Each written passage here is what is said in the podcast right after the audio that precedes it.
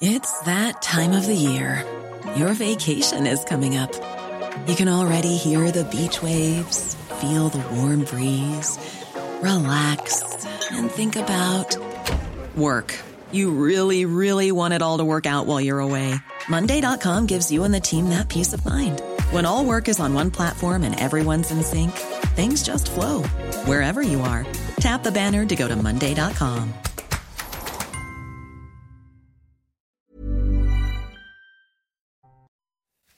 Bienvenue à tous, il est 6h, merci d'être avec nous à la une ce matin. Plus de 1100 actes antisémites depuis le 7 octobre.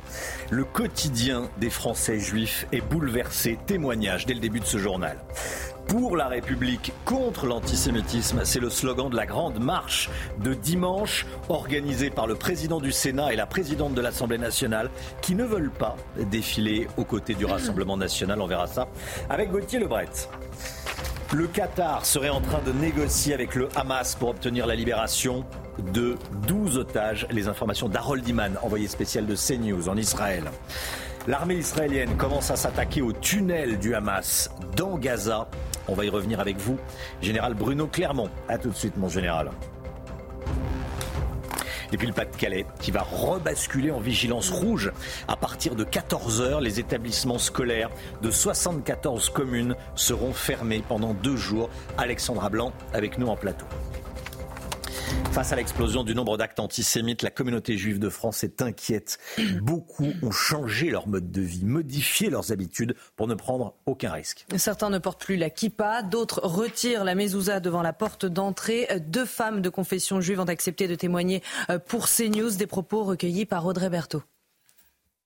Des modes de vie chamboulés.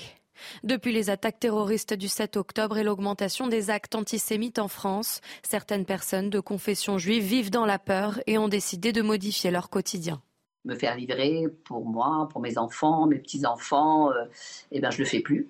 Je le fais plus parce que j'ai plus confiance. J'ai plus confiance du tout. Euh, j'accompagne euh, mon petit-fils, il fréquente, il a trois ans, il fréquente une école, une école israélite. C'est une scène de guerre quand on accompagne les enfants, on, y va. Moi, j'y vais avec la boule au ventre. Je vais dans les épiceries cachères ou dans les boucheries cachères.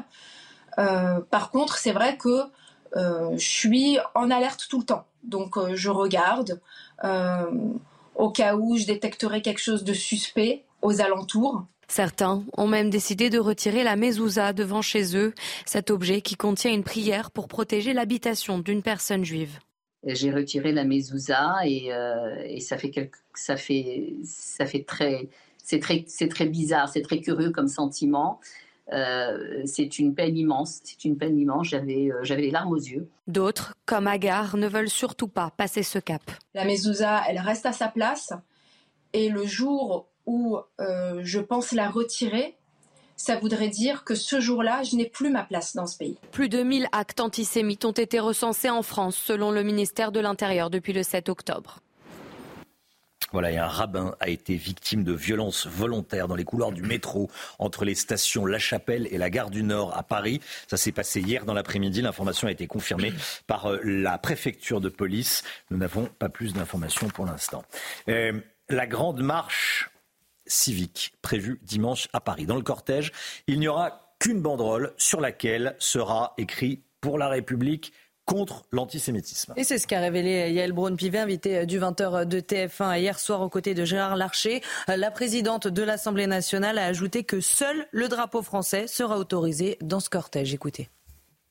Tout Toute la force en fait de notre appel, c'est qu'il réunit nos institutions et à travers nous, nous représentons la nation et on pourra défiler avec un drapeau palestinien, israélien, euh, avec des banderoles et des slogans. Non, nous ne le souhaitons pas. Il y aura une unique banderole qui sera en tête de cortège, sur laquelle il sera indiqué pour la République, contre l'antisémitisme. Une banderole unique et des drapeaux français. Nous appelons à un sursaut républicain. Il faut vraiment que ce soit clair pour tout le monde. Et c'est un appel à nos concitoyens. Il faut absolument que nous montrions aux Français et à la face du monde ce qu'est la France aujourd'hui. Gauthier Lebret, les présidents des deux chambres veulent que ce soit une marche contre l'antisémitisme et rien d'autre. Exactement. Pas de drapeau israélien, une seule euh, banderole. Il ne sera pas question des otages, ni de l'attaque terroriste du 7 octobre, des 1400 victimes du Hamas. Ils veulent que ce soit une manifestation contre l'antisémitisme en France et seulement une manifestation contre l'antisémitisme en France. Alors pourquoi cette forme de frilosité, par crainte sans doute de donner du grain à moudre à Jean-Luc Mélenchon et à ses euh, soutiens, qui a déclaré que c'était une manifestation de soutien au massacre à Gaza? Je vous le rappelle, ce tweet qui a évidemment déclenché la polémique. Et puis, il y a, vous disiez Romain en titre, la présence du Rassemblement national. Yael Braun-Pivet et Gérard Larcher seront en écharpe tricolore, en tête de cortège derrière la banderole, et ne défileront donc pas aux côtés de Marine Le Pen et Jordan Bardella, qui seront d'ailleurs, comme les autres politiques, répartis dans la foule.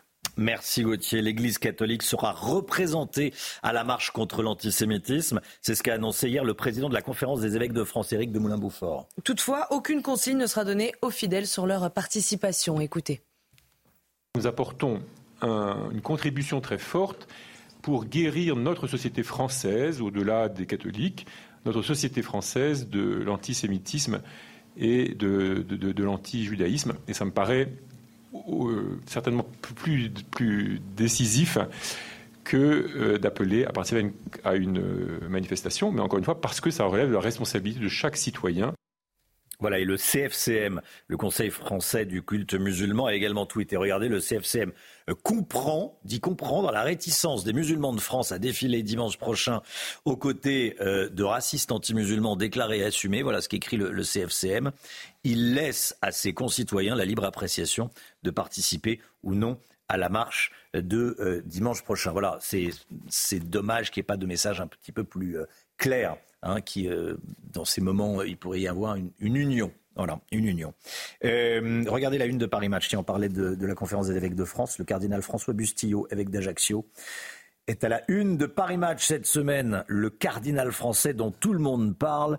À 54 ans, il est la figure montante de l'Église. Le Qatar. Le Qatar annonce négocier une libération de 12 otages du Hamas en échange d'une trêve humanitaire. La moitié d'entre eux sont des Américains, Chana. Et les discussions portent sur la durée euh, de cette trêve et l'inclusion du nord de la bande de Gaza euh, dans cet accord. De son côté, le gouvernement israélien n'a pas encore réagi. Les informations de notre envoyé spécial à Tel Aviv, Harold Iman. C'est dans la journée de mercredi qu'a émergé l'information comme quoi une négociation était menée par le Qatar pour libérer de 10 à 15 otages en échange d'une trêve humanitaire de 1 à 2 jours. Et puis cette information s'est tarie, personne n'a confirmé officiellement et on a appris que du côté Hamas, on a refusé une trêve aussi courte est-ce que cela est vrai? C'est ce que l'on apprendra dans les jours à venir. Toujours est-il que côté gouvernement israélien, aucun commentaire, un mépris glacial euh, par rapport à toutes les questions sur ce sujet. Et n'oublions pas que le Premier ministre Benjamin Netanyahu a réitéré ses conditions. Il n'y aura de trêve humanitaire qu'une fois la totalité des otages restitués. Général Bruno Clermont, on va euh, s'attarder quelques instants sur ce qui se passe sur le terrain. L'un des plus gros enjeux des prochains jours, de ces prochaines semaines, c'est la destruction des tunnels euh, du Hamas. Les soldats israéliens ont atteint le cœur de Gaza, on, le disait hier, hein, vous le disait hier. Euh, l'armée israélienne appelle ces tunnels le métro de Gaza, c'est dire l'importance, plusieurs centaines de kilomètres de tunnels sous, Gaza. Général Bruno Clermont, on va voir les images. Hein on va voir les images. Où en est-on des combats dans la zone de Gaza? C'est vraiment la priorité de, euh, de Tzal, c'est la destruction de, ces tunnels. Alors, à la fois, il faut détruire les, centaines de kilomètres de tunnels qui sont l'outil de combat du Hamas. Il a été conçu pour combattre Tzal. Il est vraiment euh, le combat s'effectue en souterrain. Et, la, partie la plus facile à neutraliser sont, les entrées et les sorties de tunnels. C'est pour ça que, euh, au fur et à mesure que, la, progresse dans la bande de Gaza, euh, ils, détruisent des entrées et des sorties de tunnels. Ils ont annoncé qu'ils avaient en, détruit actuellement 130. Mais il faut savoir qu'il y en a plusieurs centaines, voire plusieurs milliers, et qui sont au cœur de la stratégie de guérilla du Hamas. La, guerre du Hamas, une guerre de guérilla, c'est des, groupes de commandos, de miliciens qui sortent avec des mortiers, avec des missiles anti-chars, euh, avec des drones équipés de grenades et qui vont harceler, prendre par les arrières, prendre sur les côtés euh, les troupes, les blindés de, de Tsahal, et c'est ce qu'on appelle la guérilla. Et donc, euh, pour éviter cette guérilla et ces affrontements directs euh, dans lesquels ils sortent et puis rentrent dans, le, dans les tunnels et ils ressortent de tous les côtés, il faut détruire ces tunnels. C'est vraiment la priorité. ça va être très très long et il faut faire d'autant plus attention que dans les, dans les tunnels, il peut y avoir des otages. Donc, c'est fait avec avec prudence, mais avec une grande capacité de, de destruction et d'efficacité. Merci beaucoup, mon général. Le Pas-de-Calais, à nouveau en vigilance rouge à partir de 14h. C'est ce que prévoit Météo France. Touché par des inondations historiques, le département ne devrait pas connaître de décrue avant au moins demain. Les établissements scolaires de 74 communes seront fermés pendant deux jours, hein, Oui, Alexandra Blanc euh, avec nous. Dites-nous, après une journée euh, d'accalmie hier, on attend de nouvelles pluies donc entre aujourd'hui euh, et demain. Conséquence, les cours d'eau devraient de nouveau déborder. Hein.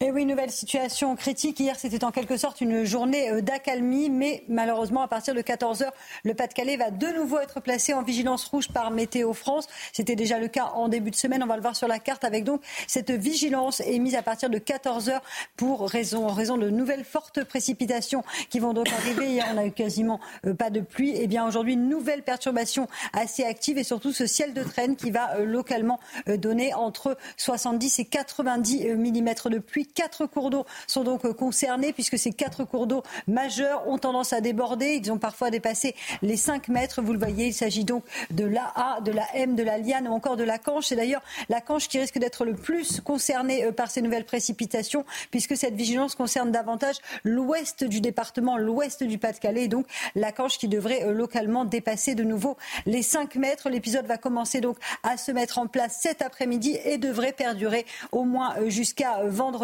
on va le voir d'ailleurs sur la carte de Météo France avec ce modèle météo, le modèle Rome, qui vous montre que globalement les pluies seront à plus de 50%, à 80%.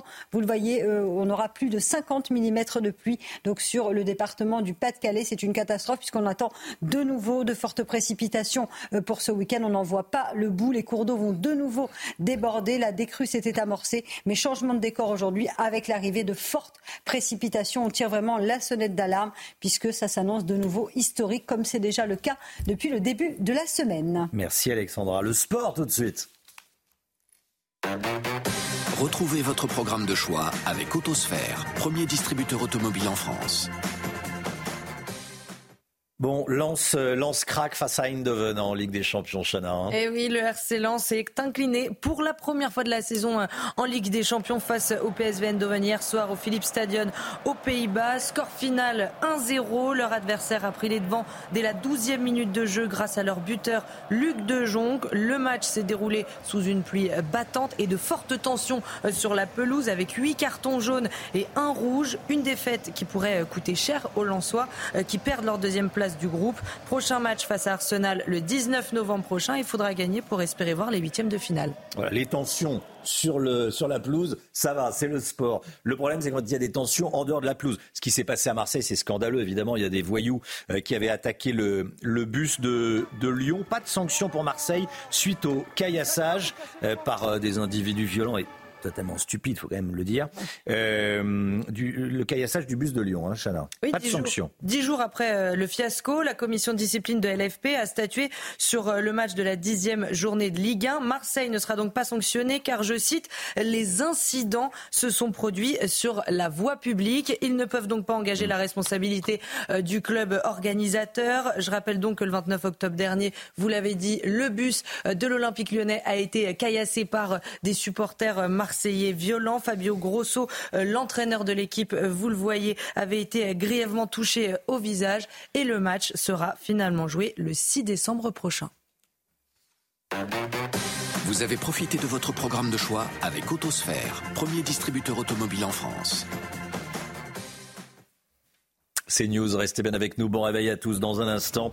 On verra que les demandes de port d'armes explosent en, Israël. Euh, on est allé dans un club de tir. Restez bien avec nous sur CNews. Bon réveil à tous, à tout de suite.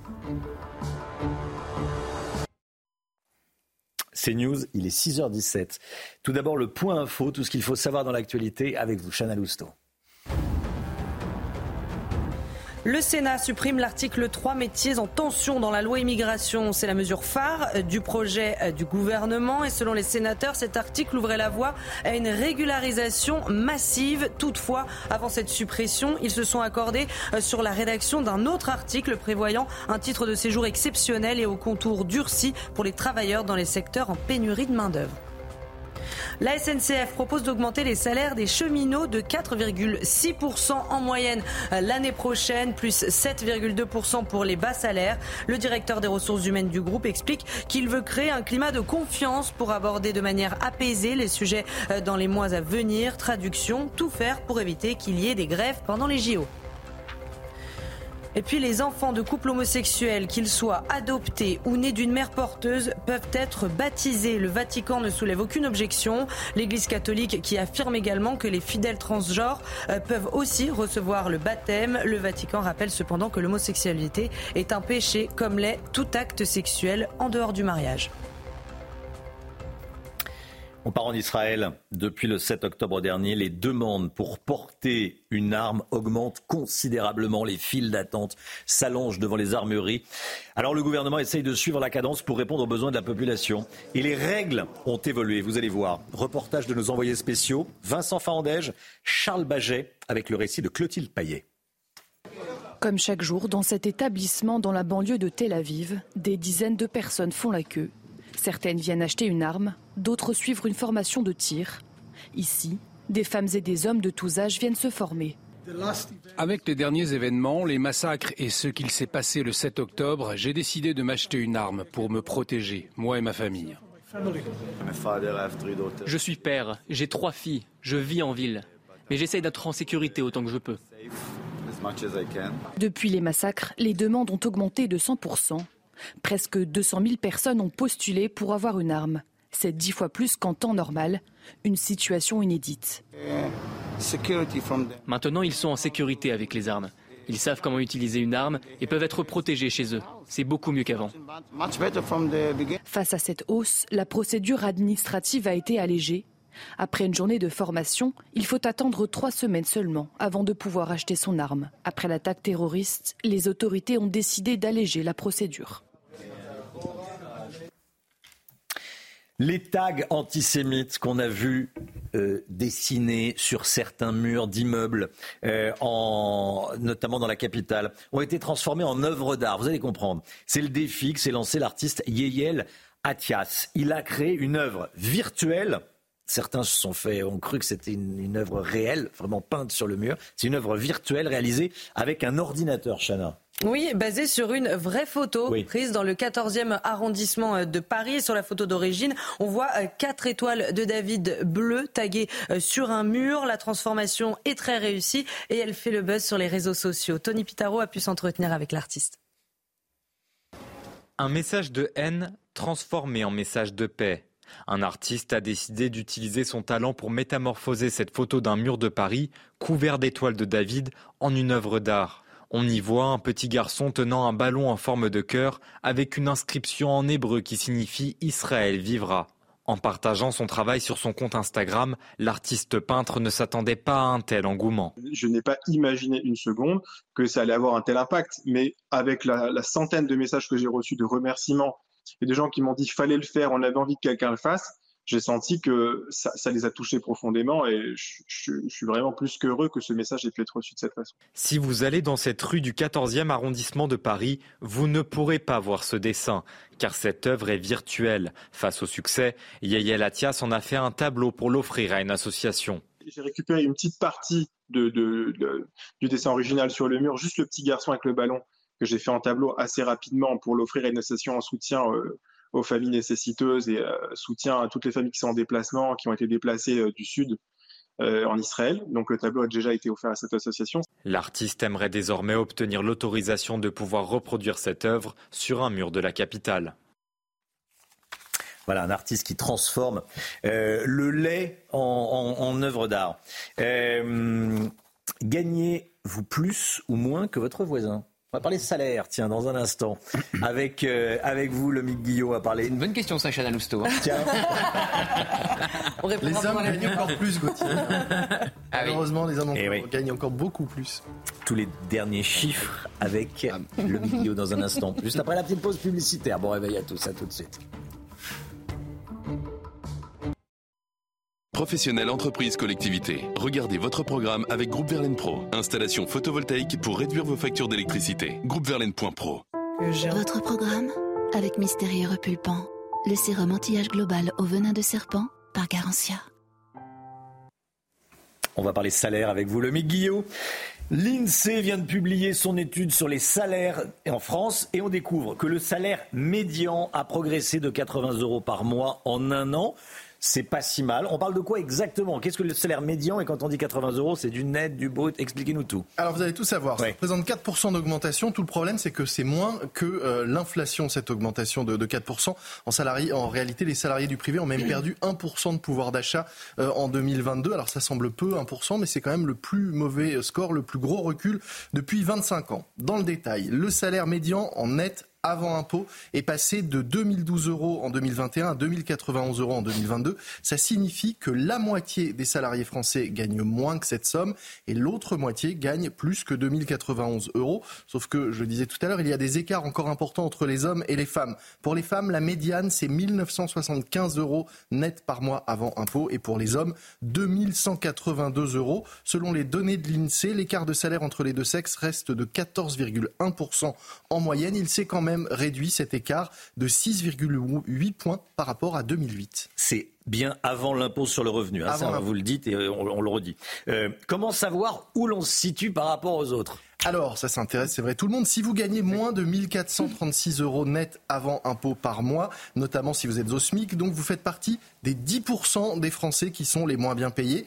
À l'inverse, si vous gagnez plus de 4162 euros net par mois, avant impôt, vous êtes dans les 10% les mieux payés. Et si vous gagnez plus de 9 973 euros net par mois avant impôt ou plus, là, vous faites carrément partie des 1% des Français les mieux payés. Autre chiffre à avoir en tête, c'est le salaire moyen. Lui, il est de 2630 euros par mois.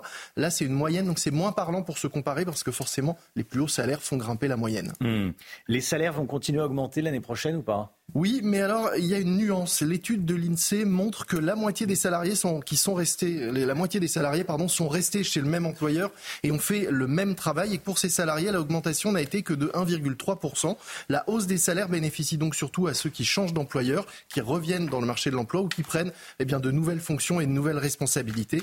Ce sont eux qui peuvent euh, bénéficier d'une augmentation et renégocier leur salaire. Ceux qui progressent au sein de leur entreprise ou ceux qui changent de métier, vous savez ce qu'il vous reste à faire si vous voulez être augmenté. Rejoindre le mouvement de la rénovation énergétique. C'était votre programme avec Groupe Verlaine. Développement de franchise et d'affiliation. Le climat de confiance. C'était votre programme avec Mystérieux Repulpant, le sérum anti-âge global au venin de serpent par Garantia. Le temps tout de suite, Alexandra Blanc. La météo avec Mystérieux Repulpant, le sérum anti-âge global au venin de serpent par Garantia. Réchauffez-vous le cœur. La météo avec la nouvelle technologie Core MCZ plus respectueuse de l'environnement. MCZ, poêle et cheminée. Alexandra, le Pas-de-Calais va repasser en rouge à partir de 14h. Oui, avec de nouvelles précipitations attendues sur le Pas-de-Calais à partir de cet après-midi. Hier, on a eu une journée d'accalmie. Et bien là, rebelote, nouvelles précipitations au moins jusqu'à dimanche. On attend localement jusqu'à 90-100 mm de pluie sur l'ouest du Pas-de-Calais. Et attention là où encore la Liane repasse donc en vigilance rouge. On pourrait localement dépasser les 5 mètres du côté de la Canche. Donc avec des conditions météo qui s'annoncent particulièrement agitées avec le retour de fortes pluies. Soyez donc bien prudents si vous êtes dans le Pas-de-Calais. Au programme aujourd'hui, nouvelle perturbation que l'on retrouve ce matin entre le sud-ouest et les régions de l'Est. On retrouvera également un petit peu de neige en montagne. Et puis dans l'après-midi, ciel de traîne très actif. Et c'est d'ailleurs ce ciel de traîne dans un courant de jet très fort euh, sur le- les côtes de la Manche qui va donc engendrer ces fortes précipitations sur le Pas-de-Calais. On aura beaucoup de vent sur la façade atlantique, près des côtes de la Manche, des orages et toujours de la neige en montagne. Côté température, c'est très très doux ce matin. Pas grand-chose à signaler avec ce flux océanique. 12 degrés à La Rochelle, 9 à Paris. Et dans l'après-midi, les températures resteront très très douces pour la saison, avec 12 à Paris, 15 degrés le long de la Garonne et vous aurez localement jusqu'à 18 degrés à Perpignan. Réchauffez-vous le cœur. La météo avec la nouvelle technologie Core MCZ plus respectueuse de l'environnement. MCZ, poêle et cheminée. C'était la météo avec Mystérieux Repulpant, le sérum anti-âge global au venin de serpent par Garantia. Bienvenue à tous, merci d'être avec nous à la une ce matin. Des scènes de guerre civile à Marseille, dans la cité de la Castellane. Lors d'une opération antidrogue, un policier a dû tirer en l'air pour disperser une bande d'individus violents. On va vous montrer ce qui s'est passé. La loi immigration, les sénateurs républicains et centristes ont voté cette nuit la suppression de l'article 3. Il visait à régulariser les sans-papiers dans les métiers en tension. Qu'en est-il précisément? On verra ça avec vous, Gauthier Lebret. A tout de suite, Gauthier. Une conférence humanitaire sur Gaza organisée ce matin à l'Elysée. Le président de la République appellera Benjamin Netanyahou à l'issue de cette réunion. Certains dénoncent le rôle de la France réduit à celui d'une ONG, d'une association. Le général Bruno Clermont va nous dire ce qu'on peut attendre de cette conférence humanitaire. Aujourd'hui, c'est la journée nationale de lutte contre le harcèlement scolaire, un fléau qui touche de plus en plus de jeunes, pouvant même, pouvant même les mener au suicide. On vous euh, diffusera plusieurs témoignages dans cette matinale. Dans les quartiers nord de Marseille, un policier de la BAC contraint à sortir son arme en pleine intervention sur fond de trafic de drogue, Chana. Oui, l'équipage s'était rendu euh, dans le quartier sensible de la Castellane pour euh, arrêter deux revendeurs de stupéfiants, mais l'intervention a rapidement euh, dégénéré. Plusieurs jeunes ont pris les policiers à partie, ce qui a amené ce fonctionnaire à tirer en l'air pour tenter de disperser la foule. Le récit est signé Dounia Tengour. Un policier de la BAC contraint de tirer en l'air après avoir été violemment pris à partie par un groupe de jeunes. Cette scène a eu lieu ce mardi aux alentours de 17h dans les quartiers nord de Marseille, à la Castellane. Une intervention policière liée au trafic de stupéfiants. Euh, des policiers de la BAC Nord, des policiers en civil, euh, sont rentrés à l'intérieur de la Castellane pour interpeller euh, deux individus qui étaient des revendeurs de, de stupéfiants. Une première interpellation des revendeurs sème très vite le chaos au sein de la cité. Il y a 7 à 10 individus qui, qui, se sont, qui se sont jetés sur les collègues, qui les ont encerclés, euh, qui criaient crevez-les et pour libérer, euh, pour libérer les, les, deux, les deux voyous qui avaient été interpellés par les policiers de la BAC. Obligeant les forces de l'ordre à faire usage de leurs armes. Lorsqu'on a une arme à la main, c'est qu'on est en danger, c'est qu'on se sent profondément en danger. Et il faut garder son sang-froid, c'est ce qu'ils ont fait, donc on peut souligner leur, leur, leur professionnalisme. Grâce à l'envoi de renforts, la BAC parvient finalement à interpeller les deux individus mis en cause. Lors des heures, deux policiers ont été légèrement blessés. Quand j'ai vu ces images, je me suis fait une réflexion. Je me dis quel courage, courage de ces policiers. Heureusement qu'on a encore des policiers qui ont le courage d'aller dans ces situations, euh, dans, ces, euh, dans, dans, dans, ces environnements. Euh, Général Bruno Clermont. C'est comme ça. Hein. Général Clermont. Dans, euh, écoutez, moi, moi je, je, enfin, mon idée, c'est de dire que la, la, la, mère de tout le problème, c'est la lutte contre le trafic de drogue. Si on arrive à, à lutter, à empêcher le trafic mmh. de drogue, on va résoudre une grande part de l'insécurité dans nos banlieues. Voilà, ça c'est vraiment la priorité. Or c'est compliqué, on le voit bien, euh, mais ça devrait être une priorité, oui. Mmh. Et on peut rappeler aux consommateurs, voilà, que quand on achète euh, du hashish euh, ou autre chose, euh, on finance ça. Voilà. La grande marche civique prévue dimanche à Paris. Dans le cortège, il n'y aura qu'une seule banderole sur laquelle sera écrit pour la République et contre l'antisémitisme, Chana. Oui, c'est ce qu'a révélé euh, Yael Braun-Pivet, invitée euh, du 20h de TF1 hier soir aux côtés euh, de Gérard Larcher, la présidente de l'Assemblée nationale, qui a ajouté que seul le drapeau français sera autorisé dans le cortège. De plus en plus de survivants des attaques du 7 octobre reviennent sur les lieux du drame. C'est le cas d'Irit Lahave. Elle était au kibbutz de Nir Oz ce jour-là. Elle s'est cachée avec sa fille dans la salle sécurisée de leur maison et plus d'un mois plus tard, elle retourne chez elle et découvre qu'il ne reste plus rien. Dounia Tengour. Plus d'un mois après les massacres du Hamas, les rescapés du kibbutz Niroz reviennent sur les lieux du drame, comme Irit Lahav. Cette dernière se souvient du jour de l'attaque lorsqu'elle s'est réfugiée dans la salle sécurisée de son habitation avec sa fille de 22 ans. Irit Lahav a cru vivre ses derniers jours. Nous étions allongés sous la table dans le noir. Nous nous tenions la main et nous nous sommes dit au revoir. Je lui ai simplement dit de belles paroles d'adieu, alors qu'ils essayaient de crier, de hurler et de frapper à la porte. Parmi les autres habitants du kibbutz, Irit Lahav se souvient de l'une de ses voisines. Ils sont venus chez elle et ils lui ont tiré dessus. Ils ont pris son téléphone portable, sont allés sur son compte Facebook et l'ont filmé pour montrer comment ils l'ont tué. Sa fille l'a vu en direct sur Facebook. L'émotion est toujours très vive au kibbutz Niros. Parmi les survivants, ils sont nombreux à avoir perdu des êtres chers. Certains attendent encore des nouvelles de leurs proches, retenus en otage par le Hamas depuis le 7 octobre.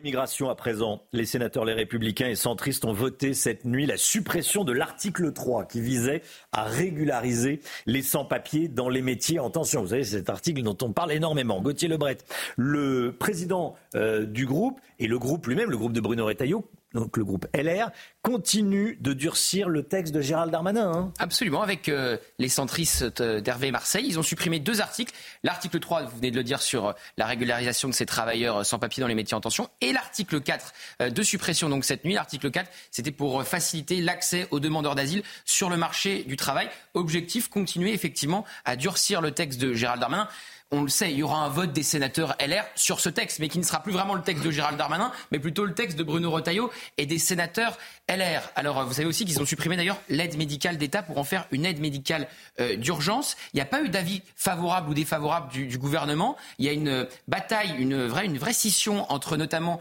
euh, Gérald Darmanin, le ministre de l'Intérieur, qui a dit qu'il était favorable à titre personnel à la, suppression de l'aide médicale d'État, et Aurélien Rousseau, le ministre de la, de la Santé, qui a dit que c'était une faute. Et ce matin, dans les colonnes du Figaro, vous avez Sacha Ollier euh, qui tient l'aile gauche de la majorité à l'Assemblée euh, nationale et qui tient vraiment à cet article 3 et à l'aide médicale d'urgence. Et il dit à l'Assemblée, nous rétablirons le texte ambitieux de l'exécutif, tout le texte de l'exécutif, y compris le volet sur les régularisations mmh. et sur euh, l'aide médicale d'urgence et la position de Gérald Darmanin. Il a dit je ne commande pas ce que je n'explique pas.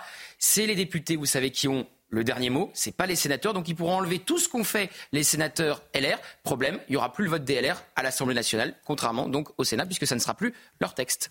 Voilà, et puis dans, ce contexte, ce sondage CSA pour CNews qu'on vous dévoile ce matin, les Français sont encore plus stricts que les sénateurs, euh, selon ce, sondage, notamment concernant les conditions de naturalisation des étrangers. Plus de 7 Français sur 10 veulent durcir les critères de naturalisation. Clivage gauche-droite, très classique. Seuls 38% des sympathisants écologistes sont pour, 46% la France insoumise, et à l'inverse, à droite, alors euh, ça hmm. explose. 90% à Reconquête sont favorables au durcissement des règles, 91% chez LR, 97% au Rassemblement national. Et justement, on va faire le point avec Augustin Donadieu et Adrien Spiteri sur les critères actuels pour obtenir la nationalité française. Justement, ces critères de naturalisation. Regardez.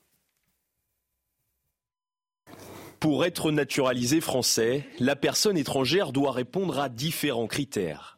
Premier cas de figure, si le demandeur vit sur le sol français, ce dernier doit être majeur et doit résider en France depuis au moins 5 ans, sauf cas particuliers comme les personnes reconnues comme réfugiés par exemple. L'individu doit disposer d'un titre de séjour valide au moment de sa demande et ne doit pas faire l'objet d'un arrêté d'expulsion ou d'une interdiction de présence sur le territoire. Autre cas de figure, si la personne étrangère ne vit pas sur le sol français, elle doit être majeure exercer une activité professionnelle publique ou privée qui présente un intérêt particulier pour l'économie, la culture ou l'État français. Elle doit être engagée dans une formation régulière de l'armée française et enfin être volontaire du service national. Dans tous les cas, le demandeur doit savoir parler et comprendre le français. Les démarches sont à effectuer auprès d'une préfecture, mais il faut être patient. Il faut compter entre 24 et 30 mois avant de pouvoir passer l'entretien d'assimilation. En 2022, selon l'INSEE, 59 900 personnes ont été naturalisées français. L'Ukraine au cœur, c'est le nouveau documentaire de Bernard-Henri Lévy, de retour euh, de la ligne de front. Bernard-Henri Lévy a présenté son film hier soir à Paris. Je voulais qu'on en parle ce matin. Euh, il l'a présenté en présence de la femme du président Zelensky. Vous le voyez euh, sur ces, sur ces images. Il raconte le courage d'un peuple ukrainien marqué par la souffrance après presque deux ans de conflit, Chana. Ce documentaire est son troisième carnet de bord. Il a été tourné l'été dernier euh, pendant euh, la deuxième contre-offensive ukrainienne. Je vous propose d'écouter Bernard-Henri Lévy. Au moment où nous avons tous été euh, frappés de plein fouet par le, le pogrom du 7 octobre, il est tellement important, et c'est un acte de courage, je crois, d'avoir maintenu cette programmation à, cette date, de nous avoir rappelé que nous vivons aussi à l'heure de l'Ukraine, même si nous vivons jour après jour depuis des semaines à l'heure d'Israël, et de nous avoir rappelé que c'est le même combat pour la liberté et contre le même ennemi. Voilà, un film qui s'appelle un documentaire de Bernard-Henri Lévy, L'Ukraine au cœur. 139 millions 300 000 dollars. Je voulais absolument vous montrer quelque chose de beau ce matin. C'est le prix adjugé pour euh, l'un des chefs-d'œuvre de Pablo Picasso. 139 millions de dollars. La femme à la montre. Il a été vendu aux enchères hier soir par la maison Sotheby's à New York. Oui, c'est le deuxième prix jamais atteint euh, pour une œuvre de Picasso. Le tableau de 1932 représente euh, l'une de ses muses, euh, l'une des muses de l'artiste espagnol, la peintre française Marie-Thérèse Walter. Il avait été estimé à plus de 120 millions de dollars. c'est le deuxième Picasso le plus cher. Voilà, en hein clair. Deuxième Picasso le plus cher, 139 millions de, de dollars vendus hier soir à New York. C'est la saison d'automne. il y a de magnifiques. Euh, il y a de la belle peinture, comme on dit. J'espère que c'est une Rolex, la montre, quand même. Ah, euh, pas sûr. Hein. on n'a pas l'information. C'est vrai. C'est une bonne, euh, bonne question. Bonne question. Allez, 6h42, le sport, tout de suite. Retrouvez votre programme de choix avec Autosphère, premier distributeur automobile en France. Fabien Galtier sort du silence, Chana. Hein. on attendait euh, sa réaction après euh, l'élimination euh, des Bleus. Trois semaines après la sortie des Bleus en quart de finale devant l'Afrique du Sud, le sélectionneur du 15 de France a dressé le bilan de la Coupe du Monde. Il parle d'une énorme déception et d'une cicatrice qu'on garde à vie. Écoutez. Il y a d'abord le temps du deuil, je crois. Le temps du deuil, pour nous, ça a été une énorme déception. Je parle de nous, je parle de l'équipe, je parle de moi-même. Quatre ans de travail acharné, quatre ans de travail acharné, quatre ans de travail réussi, qu'on le veuille ou non, quatre ans de travail réussi et plus de 80% de victoires avant ce match, avec tous les records que vous connaissez, euh, quatre ans de, progression cohérente, quatre ans de développement euh, de cette équipe, euh, quatre mois de préparation sur la compétition. le seul objectif que nous voulions atteindre, notre objectif, c'était être champion du monde. Et il n'y en avait pas d'autre. Vous avez profité de votre programme de choix avec Autosphère, premier distributeur automobile en France. C'est News 6h43. Restez bien avec nous dans un instant. Le général Bruno Clermont, votre expertise, mon général, sur plusieurs points concernant euh, la guerre en Israël, concernant notamment euh, ces négociations qui existeraient entre le Qatar et l'organisation terroriste Hamas pour libérer des, otages contre une, un cessez-le-feu. Quelques jours, quelques heures de cessez-le-feu. Vous allez donner les toutes dernières informations. Et puis on parlera également de la conférence humanitaire qui se tient ce matin. Certains disent que le rôle de la France se cantonne à celui d'une ONG. Bon, euh, c'est ce que dit d'ailleurs Pierre Lelouch, l'ancien euh, ministre Pierre Lelouch, secrétaire d'État aux affaires européennes. Il sera avec nous euh, à 8h30. Tiens, soyez là si vous le pouvez. Merci d'être avec nous ce matin et on se retrouve juste après la petite pause pub.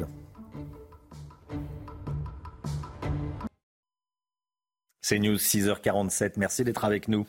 La guerre en Israël, on en parle dans un instant avec le général Bruno Clermont. Tout d'abord, le point info, Chana Lousteau.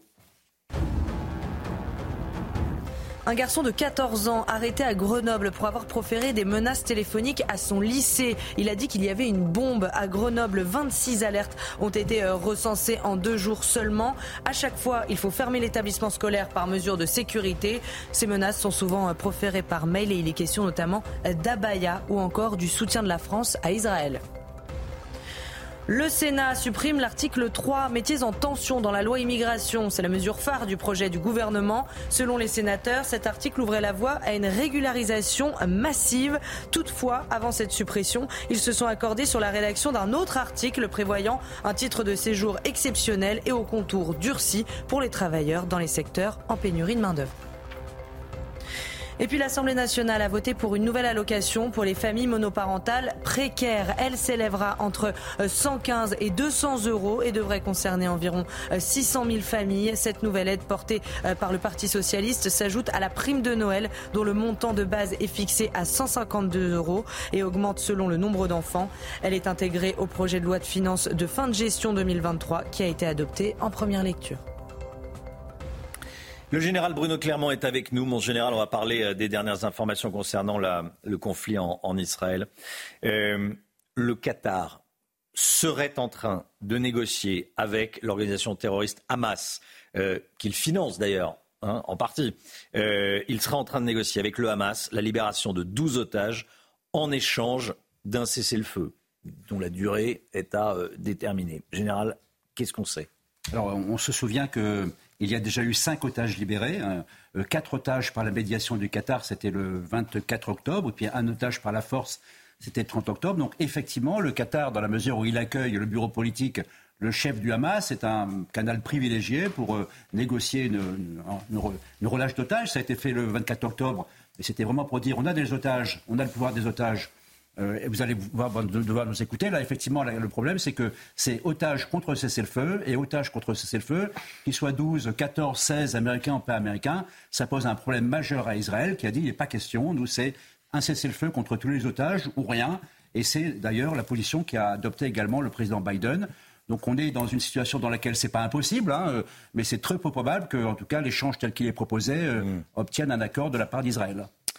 Autre information, la, conférence humanitaire. Une conférence humanitaire va être organisée ce matin à l'Elysée, à l'initiative d'Emmanuel Macron. Le gouvernement israélien n'y participera pas, mais le président de la République a parlé avec Benjamin Netanyahou et l'appellera après euh, cette, euh, cette conférence euh, humanitaire. Pierre Lelouch, ancien ministre, qui sera avec nous, je le redis, à, 8h30, parle dans une tribune publiée dans le Figaro d'une France ONG. Bon, Général Bruno Clermont, pourquoi une conférence humanitaire? Il faut remettre la conférence dans le contexte de ce qui s'est passé euh, précédemment. Hmm. Précédemment, il s'est passé deux choses. Hein. Deux initiatives de la France qui n'ont pas reçu beaucoup, beaucoup d'écho. La première, c'était la fameuse coalition euh, contre la masse, à l'image de celle euh, de l'État islamique qui n'a pas fonctionné du tout. Et puis il y a une deuxième proposition qui n'a pas fait beaucoup de bruit, parce qu'elle n'est pas forcément arrivée, y compris sur le plateau, c'est le fait que la France proposait de coordonner l'action humanitaire là-bas sur place. Bon, ces, deux, ces deux propositions euh, ont fait long feu, donc il restait euh, pour exister, en quelque sorte, cette conférence humanitaire pour Gaza qui est organisée aujourd'hui entre, entre 10h et 13h. Alors, elle n'est pas organisée n'importe où, n'importe comment, parce qu'elle est organisée dans le cadre d'un forum annuel qui est prévu tous les ans, qui s'appelle le Forum pour la paix, et qui fait que dans tous les cas, il y aura du monde. Déjà, c'est une chose, il y aura beaucoup de monde, puis c'est en marge de ce forum parce qu'on ne sait pas bien qui est invité. Est-ce qu'on sait par contre que dans le comité du Quai d'Orsay, que les objectifs ne sont pas vraiment clairs Et on sait également qu'il n'y aura pas de communiqué. Donc une réunion internationale sans communiqué, en général, ça ne sert à rien. Bon, donc une réunion internationale, visiblement, parce que la France veut exister sur un dossier, mmh. que ce n'est pas facile, qu'il y a une position qui est délicate, et je laisserai Pierre Lelouch Dire le reste. Dire le reste. Avoir un message plus politique que le vôtre, même si on le devine euh, en, vous, en vous écoutant. Merci, mon général. Vous restez bien avec nous, bien sûr. 6h52, dans un instant, l'édito politique. Gauthier Lebret, on va parler des divisions politiques autour de la marche contre l'antisémitisme de dimanche prochain. Restez bien avec nous, à tout de suite. La politique avec vous, Gauthier Lebret. La marche contre l'antisémitisme aurait dû être un moment d'union, d'union y compris politique, bien sûr. Mm. Les polémiques s'enchaînent depuis l'annonce de Yael Braun-Pivet, la présidente de l'Assemblée, et, euh, de Gérard Larcher, le président du, Sénat. Gauthier, la classe politique n'est vraiment pas à la hauteur du moment. Hein. Pauvre classe politique. C'était le moment de la concorde de l'Union nationale face au fléau de l'antisémitisme dont les actes explosent en France. Cette marche est devenue bien malheureusement source de discorde. Peu importe où l'on regarde, la petite politique l'emporte sur l'essentiel depuis 24 heures. Il y a d'abord ceux qui ne viendront pas car ils ne peuvent pas venir. Ils seraient trop mal accueillis. Alors, ils cherchent de fausses excuses. On ne défile pas avec le Rassemblement national. Il y a quatre ans, Jean-Luc Mélenchon acceptait de défiler avec Marine Le Pen contre la réforme des retraites. Ça doit donc être la cause de cette marche, le problème pour LFI, la lutte contre l'antisémitisme. Mélenchon décide donc de la salir, la discréditer, en expliquant que c'est une marche de soutien, je cite, au massacre à Gaza. Pour lui, la lutte contre l'antisémitisme s'assimile au sionisme. Il prouve donc que l'antisionisme est un antisémitisme. C'est ce que nous disait hier sur ce plateau Olivier, dont plusieurs proches sont otages du Hamas. Les cadres de la France insoumise ont manifesté contre l'islamophobie avec les islamistes au son d'Allah Akbar, juste à côté du Bataclan. Personne ne peut être surpris par leur, par leur décision. Alors, voilà pour la, pour la France insoumise. Il y a aussi le RN qui est au cœur d'une polémique cette semaine. Oui, après, il y a ceux qui refusent de reconnaître l'évidence. Dire que les chambres à gaz sont un détail est une parole antisémite, et celui qui prononce cette phrase à plusieurs reprises en plus est un antisémite.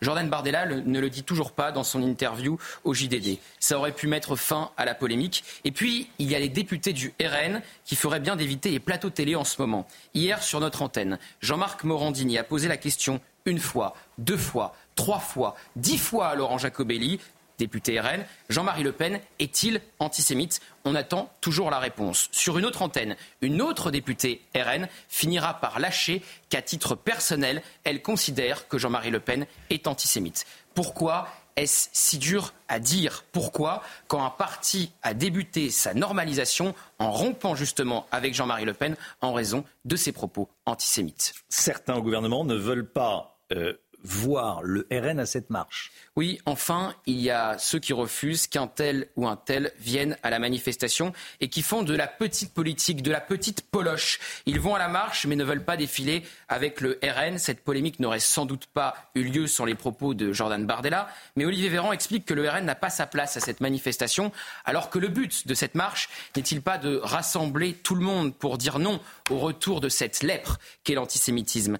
Le 9 octobre, une marche était organisée pour les victimes du Hamas. Le RN a été bien accueilli. Dimanche, les Français décideront de l'accueil qu'ils réserveront à un tel ou un tel.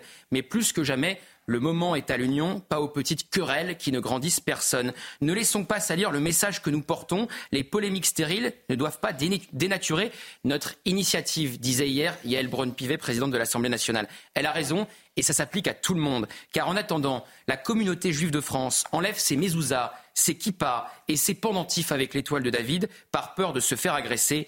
Il est là le vrai sujet, il est là le vrai scandale. Merci Gauthier. On sera euh, d'ailleurs à, dès le début du journal de 7 heures, dans quelques instants. Euh, vous entendrez des témoignages de Français juifs qui euh, bah, s'adaptent, qui font attention pour leur, pour leur sécurité. Et puis à 8h10, Christian Estrosi, le maire de Nice, sera l'invité de Sonia Mabrouk. 8h10, le maire de Nice, invité de, du grand, de la grande interview de Sonia Mabrouk sur CNews et sur Europe 1. Le temps tout de suite, Alexandra Blanc. La météo avec Mystérieux Repulpant, le sérum anti-âge global au venin de serpent par Garantia. Réchauffez-vous le cœur.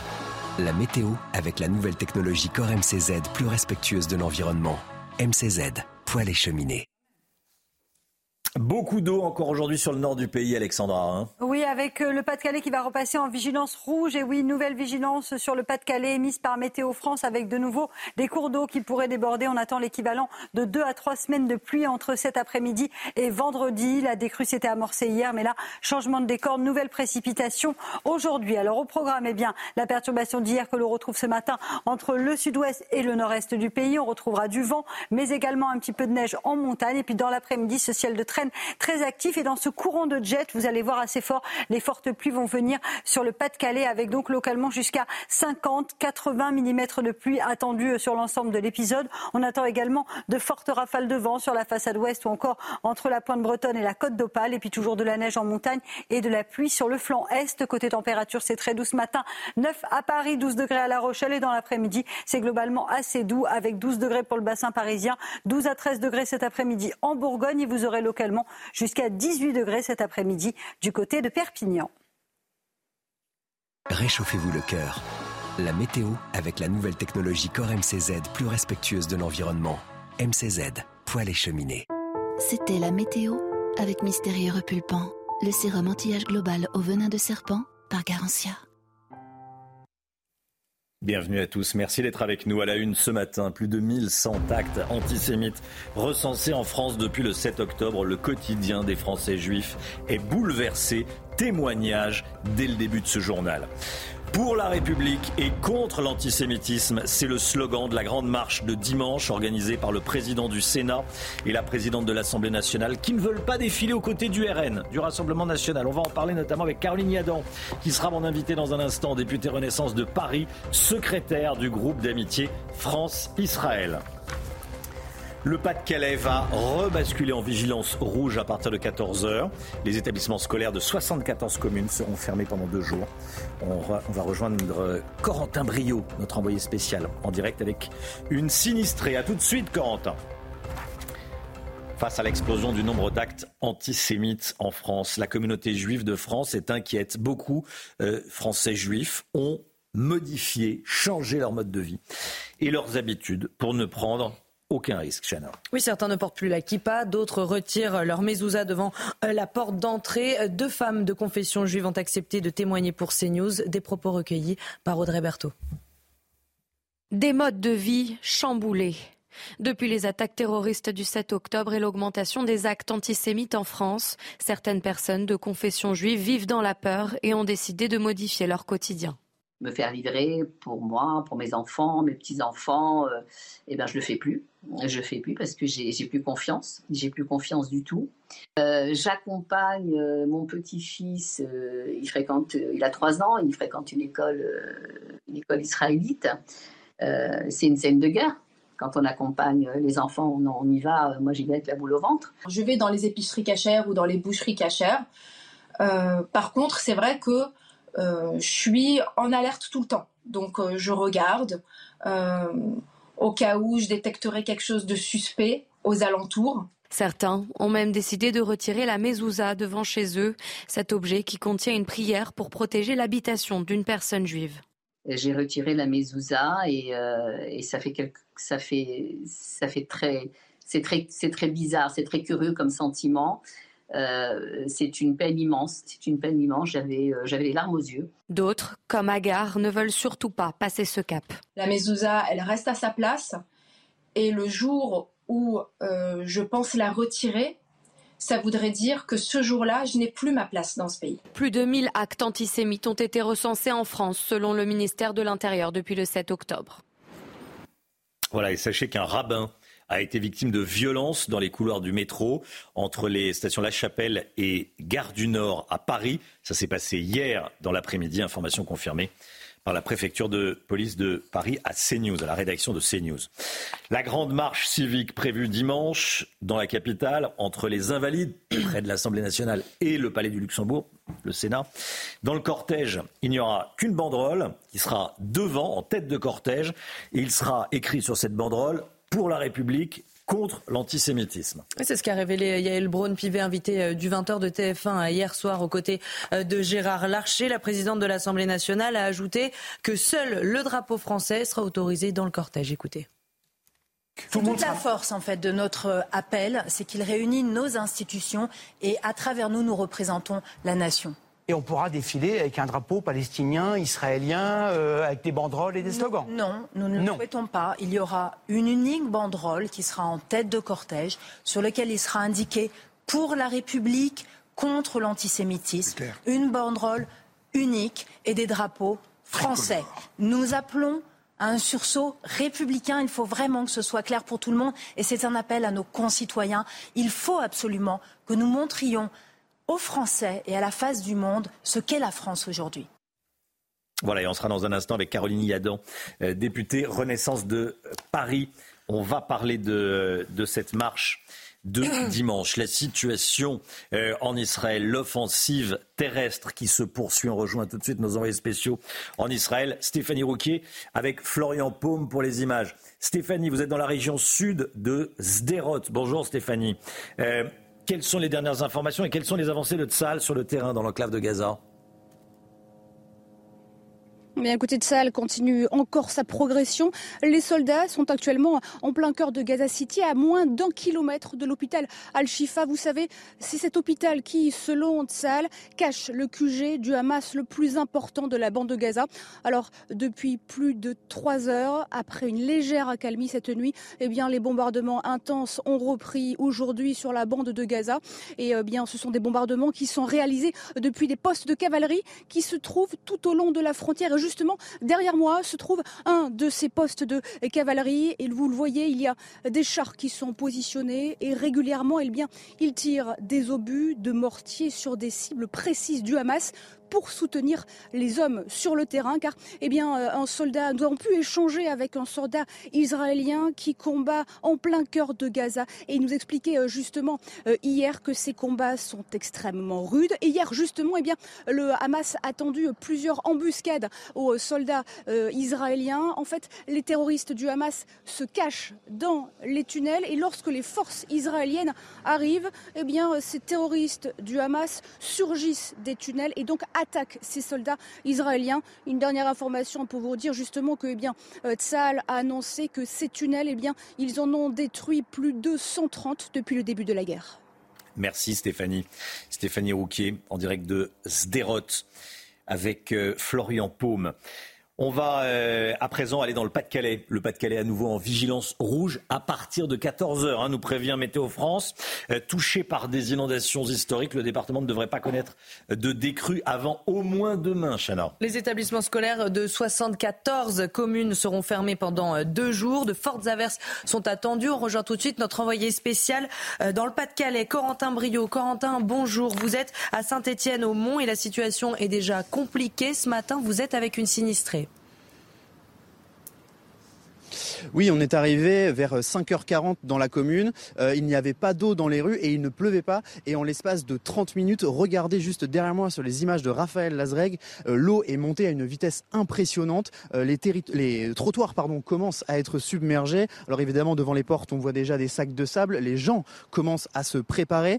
Et on est avec Jessica qui travaille dans la rue, dans l'usine juste derrière. bonjour Jessica. Comment vous vous sentez ce matin Comment vous êtes senti quand vous avez vu euh, l'état de la rue, quand vous êtes arrivé? Ben, Je me suis dit ça va être un carnage. voilà. Et euh, je pense que là, ben, tout est à refaire. On avait commencé à nettoyer et tout. Euh. cette année, l'eau a laissé énormément de boue, ça va être très compliqué. Et vous me disiez que cette année c'était particulièrement compliqué parce que voilà, l'eau laisse énormément de traces. Oui, et c'est la première fois que ça monte aussi haut. Moi, ça fait 20 ans que je travaille dans la rue, j'ai jamais vu ça. J'ai déjà vu des inondations, monsieur, mais pas de cette ampleur-là, pas comme ça. Là, c'est énorme. Tout ce qu'il y a, c'est catastrophique. C'est un carnage. Donc, euh, comme vous pouvez euh, le voir, l'heure est à la préparation, l'organisation, mais surtout à la solidarité, parce que dans les prochaines heures, les pluies vont réapparaître et surtout s'intensifier. Voilà, on fait attention puisque euh, ça va être du rouge donc à partir de, 14h. Merci beaucoup Corentin euh, et merci à, Jessica et bon courage à tous ceux qui sont euh, concernés, frappés par ces inondations. On, pense à vous, c'est bien modeste, mais c'est tout ce qu'on peut faire et on est à vos côtés évidemment avec nos équipes. Corentin, on va vous retrouver tout au long de la, de matinale bien sûr. Le sport avec Lens qui craque face à Eindhoven, c'est tout de suite. Retrouvez votre programme de choix avec Autosphère, premier distributeur automobile en France. Donc défaite de Lens, Chana. Oui, la première, première de la saison, euh, la Ligue des Champions face au PSV Eindhoven hier soir. C'était au euh, Philips Stadion aux Pays-Bas. Score final 1-0. Leur adversaire a pris les devants dès la 12e minute de jeu euh, grâce à leur buteur Luc de Jong. Une défaite qui pourrait coûter cher aux Lensois qui perdent leur deuxième place du groupe. Prochain match face à Arsenal le 29 novembre prochain et il faudra gagner pour espérer voir les huitièmes de finale. Vous avez profité de votre programme de choix avec Autosphère, premier distributeur automobile en France. La marche pour la République et contre l'antisémitisme dimanche prochain. On en parle avec Caroline Yadan, députée Renaissance de Paris, secrétaire du groupe d'amitié euh, France-Israël à l'Assemblée nationale. Elle sera avec nous en direct dans un instant. Restez bien sur CNews. A tout de suite. On se retrouve juste après la petite pause publicitaire. Bonjour Caroline Yadan et à tout de suite.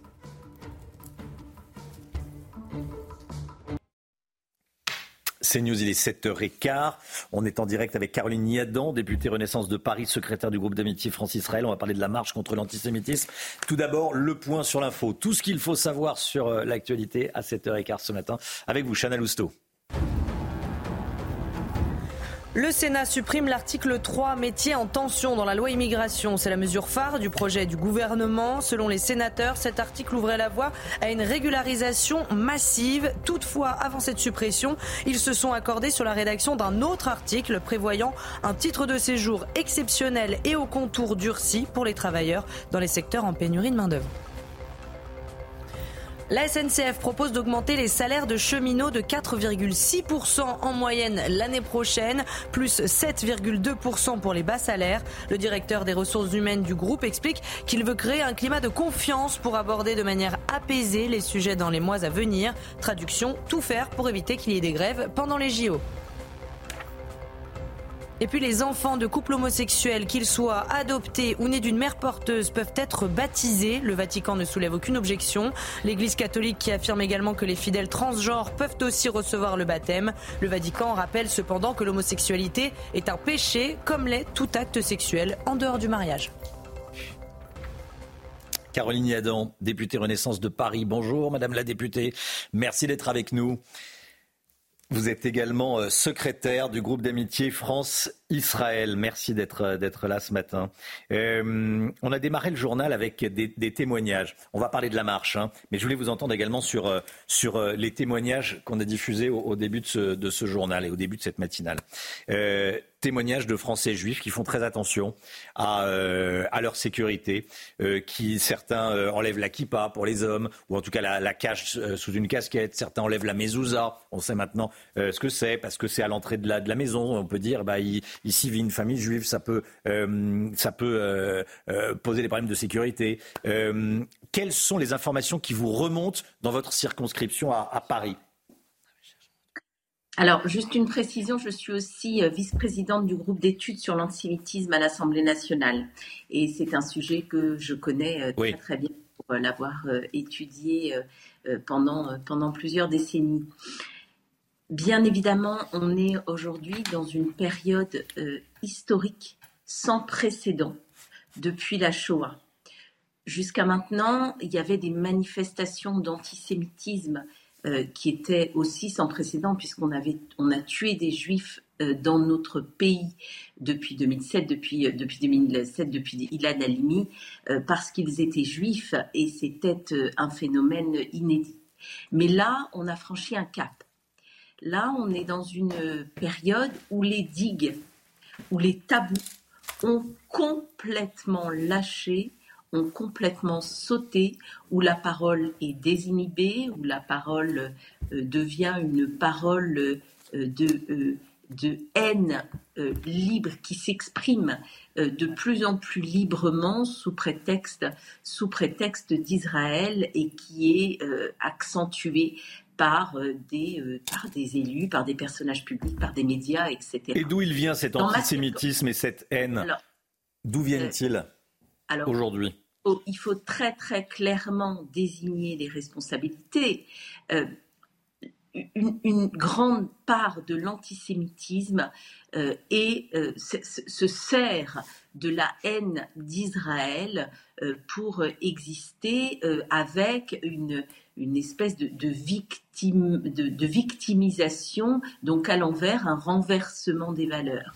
Et je crois que LFI porte une énorme part dans euh, ce euh, dans cet antisémitisme, dans cette haine des juifs parce qu'il s'agit même plus de l'antisémitisme tel qu'on le connaissait et qui nous qui nous venait euh, de l'antisémitisme d'extrême droite de, hmm. de, de la Seconde Guerre mondiale aujourd'hui c'est vraiment la haine des juifs la haine des juifs qui donc sous prétexte de, de de la plus effroyable tuerie qu'Israël est connue et qui est en fait une tuerie des juifs portée par le Hamas, euh, qui est un groupe génocidaire avec une, une, portée, euh, une, volonté génocidaire euh, des juifs, puisque c'est écrit dans leur charte, eh bien, au lieu de créer une empathie de l'ensemble de la communauté nationale et internationale, et notamment en France, au lieu de créer une unité, eh bien, on a vu que LFI, qui était jusqu'à présent complaisant envers l'islamisme, devenir complice de ce même islamisme-là, et donc de ce fait, acteur actif de la haine anti-juive dans ce pays. Donc en adoptant la rhétorique euh, du Hamas, dont l'objectif est vis-à-vis de l'ensemble du peuple juif, en les faisant passer pour des résistants euh, plutôt que des terroristes, ce qu'ils sont euh, réellement, en confondant les valeurs qui devraient nous porter tous, qui sont des valeurs d'humanité, eh bien, euh, non seulement LFI se met au, banc du champ républicain, mais vous dites qu'elle est complice du, du, du, Hamas. Hein, c'est ce que c'est ce que une responsabilité hmm extrêmement grave euh, par rapport euh, à, cette montée de la, haine anti-juive qui serre le ventre à toute la communauté juive. Aujourd'hui, on arrive, c'est absolument incroyable. Caroline Yadan, le, temps tourne, le temps, enfin, euh, l'heure tourne et le temps passe. ah oui, et... vous en parlez des heures. Mais je sais, mais je sais, évidemment, je voulais vous entendre sur la marche. La marche contre l'antisémitisme. Bon, LFI n'y va pas, hein, vous avez entendu,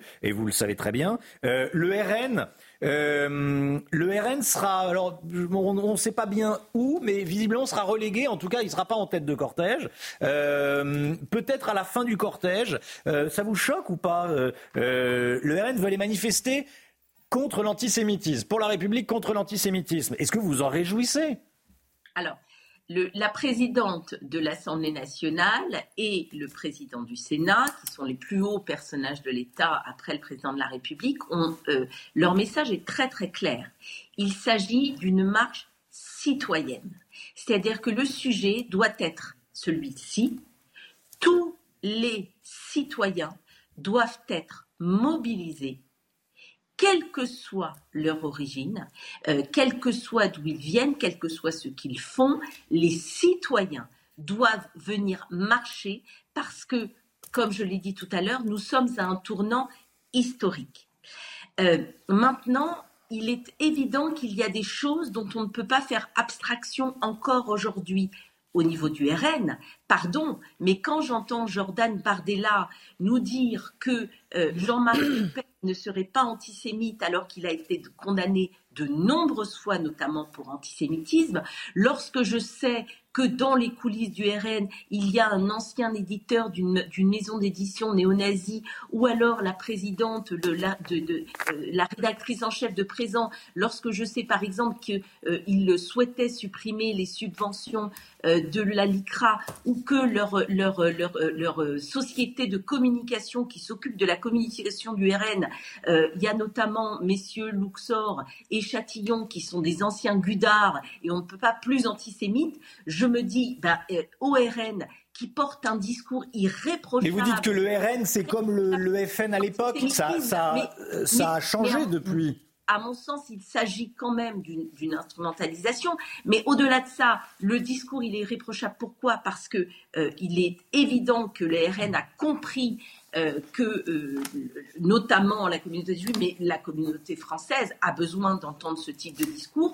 Mais je dis avant de faire quoi que ce soit, au RN de faire du ménage dans ses troupes, au C'est votre message ce matin. Dans ses coulisses. Euh, et après, on commencera peut-être euh, à, euh, à, les entendre. Mais moi, pardon, en toute sincérité, je ne crois pas, je ne crois pas que le RN puisse être aujourd'hui fréquentable. Et je le dis très clairement. Merci Caroline Yadan. Merci d'avoir été en direct avec nous ce matin dans la matinale CNews. Bonne journée à vous. 7h23. Restez bien sur CNews dans un instant. L'économie, votre épargne va financer l'armée. L'argent du livret A va financer l'armée. On en parle dans un instant. À tout de suite.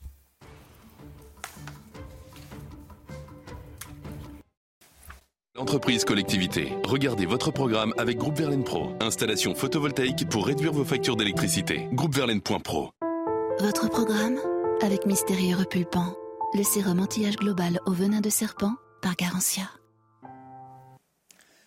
Nouveauté, le projet de loi de finances prévoit que l'argent du livret A va pouvoir servir à financer la défense. L'homme Guillot, on a besoin d'explications. Pourquoi et comment ça va se passer Alors pourquoi d'abord, Romain? Tout simplement parce que en France, l'industrie de l'armement a besoin de financement et les banques ne veulent pas prêter d'argent. Alors pourquoi les banques ne veulent pas prêter d'argent euh, à l'armement alors qu'on nous demande de passer dans une, une économie, d'entrer dans une économie de guerre? Tout simplement parce qu'elles considèrent que les armes, c'est sale, ça tue des gens, ça sert à faire la guerre et ça ne rentre pas dans les cases de la RSE, la fameuse responsabilité sociale et environnementale des entreprises et donc des banques. Résultat, elles coupent le robinet du financement pour les entreprises de l'armement qui n'ont pas eu d'autre choix que de se tourner vers des parlementaires et de faire du lobbying afin qu'ils ils introduisent dans le projet de loi de finances pour 2024 une mesure qui permet de flécher désormais l'épargne des Français vers euh, l'armement. Et ça a fonctionné malgré l'opposition a priori de Bercy. Pourquoi certains étaient-ils opposés à ce texte? Eh bien parce que, euh, par crainte qu'il y ait moins d'argent qui aille en direction euh, du logement social. On rappelle en effet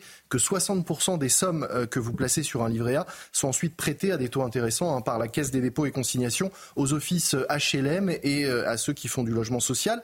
Et puis surtout, certains avaient peur que désormais l'argent du livret A servent un peu à financer euh, bah, tout ce qui on a du mal à financer. On parle de piocher dans euh, le livret A pour financer la construction de nouveaux réacteurs nucléaires en France ou encore de financer ainsi la transition écologique. Les sommes placées sont euh, très importantes. L'épargne des Français n'arrête pas de grossir? Ah oui, ça, l'épargne a atteint des niveaux sans précédent. L'encours global hein, du livret A et du LDD, le livret de développement durable, durable c'est-à-dire le total des sommes déposées sur ces livrets, dépasse désormais les 550 milliards d'euros.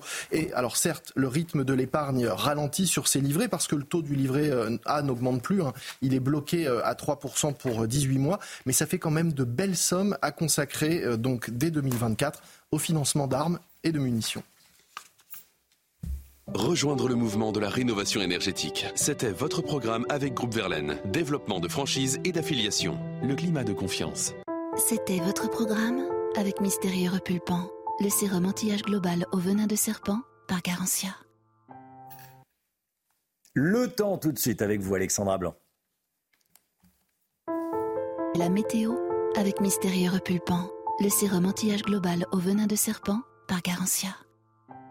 Réchauffez-vous le cœur. La météo avec la nouvelle technologie Core MCZ plus respectueuse de l'environnement. MCZ, poêle et cheminée. Alexandra, on, attend encore beaucoup d'eau dans le nord hein, ces prochaines heures. Oui, en effet, l'équivalent de plusieurs semaines de pluie attendues en seulement euh, quelques heures avec, vous le voyez, dans un fort courant de jet, une nouvelle dépression qui va arriver. donc, conséquence, on attend localement entre 40 et 90 mm de pluie. Vous le voyez, entre le Pas-de-Calais en redescendant un petit peu plus euh, vers la côte d'Opale. On attend donc une nouvelle crue avec des cours d'eau qui vont de nouveau déborder. D'ailleurs, vous allez le voir, le Pas-de-Calais repasse en vigilance rouge. Et oui, vigilance rouge à partir de 14 heures. Elle était mise par Météo France. On a eu une accalmie hier avec des cours d'eau qui ont commencé à rebaisser. Mais là, c'est vrai que nous allons de nouveau avoir de nouvelles inondations puisque l'on attend, je vous le disais, l'équivalent de deux à trois semaines de pluie entre cet après-midi et vendredi matin. Donc de nouveau de fortes précipitations et des cours d'eau qui devraient déborder. Attention, donc si vous êtes du côté de là ou encore de la Liane. On retrouve ce matin un temps mitigé entre le sud-ouest et le nord-est. La perturbation que l'on retrouvait hier sur la Bretagne. On retrouvera de la neige en montagne et puis dans l'après-midi, ciel de traîne particulièrement actif et vous le voyez dans un fort courant de jet, on va retrouver un temps très perturbé, très mitigé, euh, très variable, mais aussi très agité près des côtes de la Manche. On attend de fortes rafales de vent, des orages et surtout beaucoup d'eau euh, sur le Pas-de-Calais. On retrouvera également de la neige en montagne sur les Alpes au-delà de 1600 mètres d'altitude. Côté température, c'est très doux. 9 à Paris, 12 à La Rochelle ce matin et dans l'après-midi, la douceur se maintient. 15 degrés le long de la Garonne, 18 degrés à Perpignan et 13 degrés entre le Lyonnais et Clermont-Ferrand. Réchauffez-vous le cœur. La météo avec la nouvelle technologie Core MCZ plus respectueuse de l'environnement. MCZ, poêle et cheminée. C'était la météo avec Mystérieux Repulpant, le sérum anti-âge global au venin de serpent par Garantia. Il est 7h30, merci d'être avec nous à la une ce matin. Des scènes de guerre civile à Marseille, dans la cité de la Castellane, lors d'une opération antidrogue. Un policier a dû tirer en l'air pour disperser une bande d'individus violents. On va vous montrer ce qui s'est passé. L'armée israélienne commence à s'attaquer au tunnel du Hamas dans Gaza. On va y revenir avec vous, général Bruno Clermont. A tout de suite, mon général. Le Pas-de-Calais va rebasculer en vigilance rouge à partir de 14h. Les établissements scolaires de 74 communes seront fermés pendant deux jours. C'est aujourd'hui la journée nationale de lutte contre le harcèlement scolaire, un fléau qui touche de plus en plus de jeunes, pouvant même les mener au suicide. On va diffuser plusieurs témoignages. Dans les quartiers nord de Marseille, un policier de la BAC contraint de sortir son arme et de l'utiliser en pleine intervention sur fond de trafic de drogue. L'équipage s'était rendu dans le quartier sensible de la Castellane pour arrêter deux revendeurs de drogue. Mais l'intervention a rapidement euh, dégénéré. Plusieurs jeunes ont pris les policiers à partie, ce qui a amené le fonctionnaire à tirer en l'air pour tenter euh, de disperser la foule. Le récit de Dounia Tengour.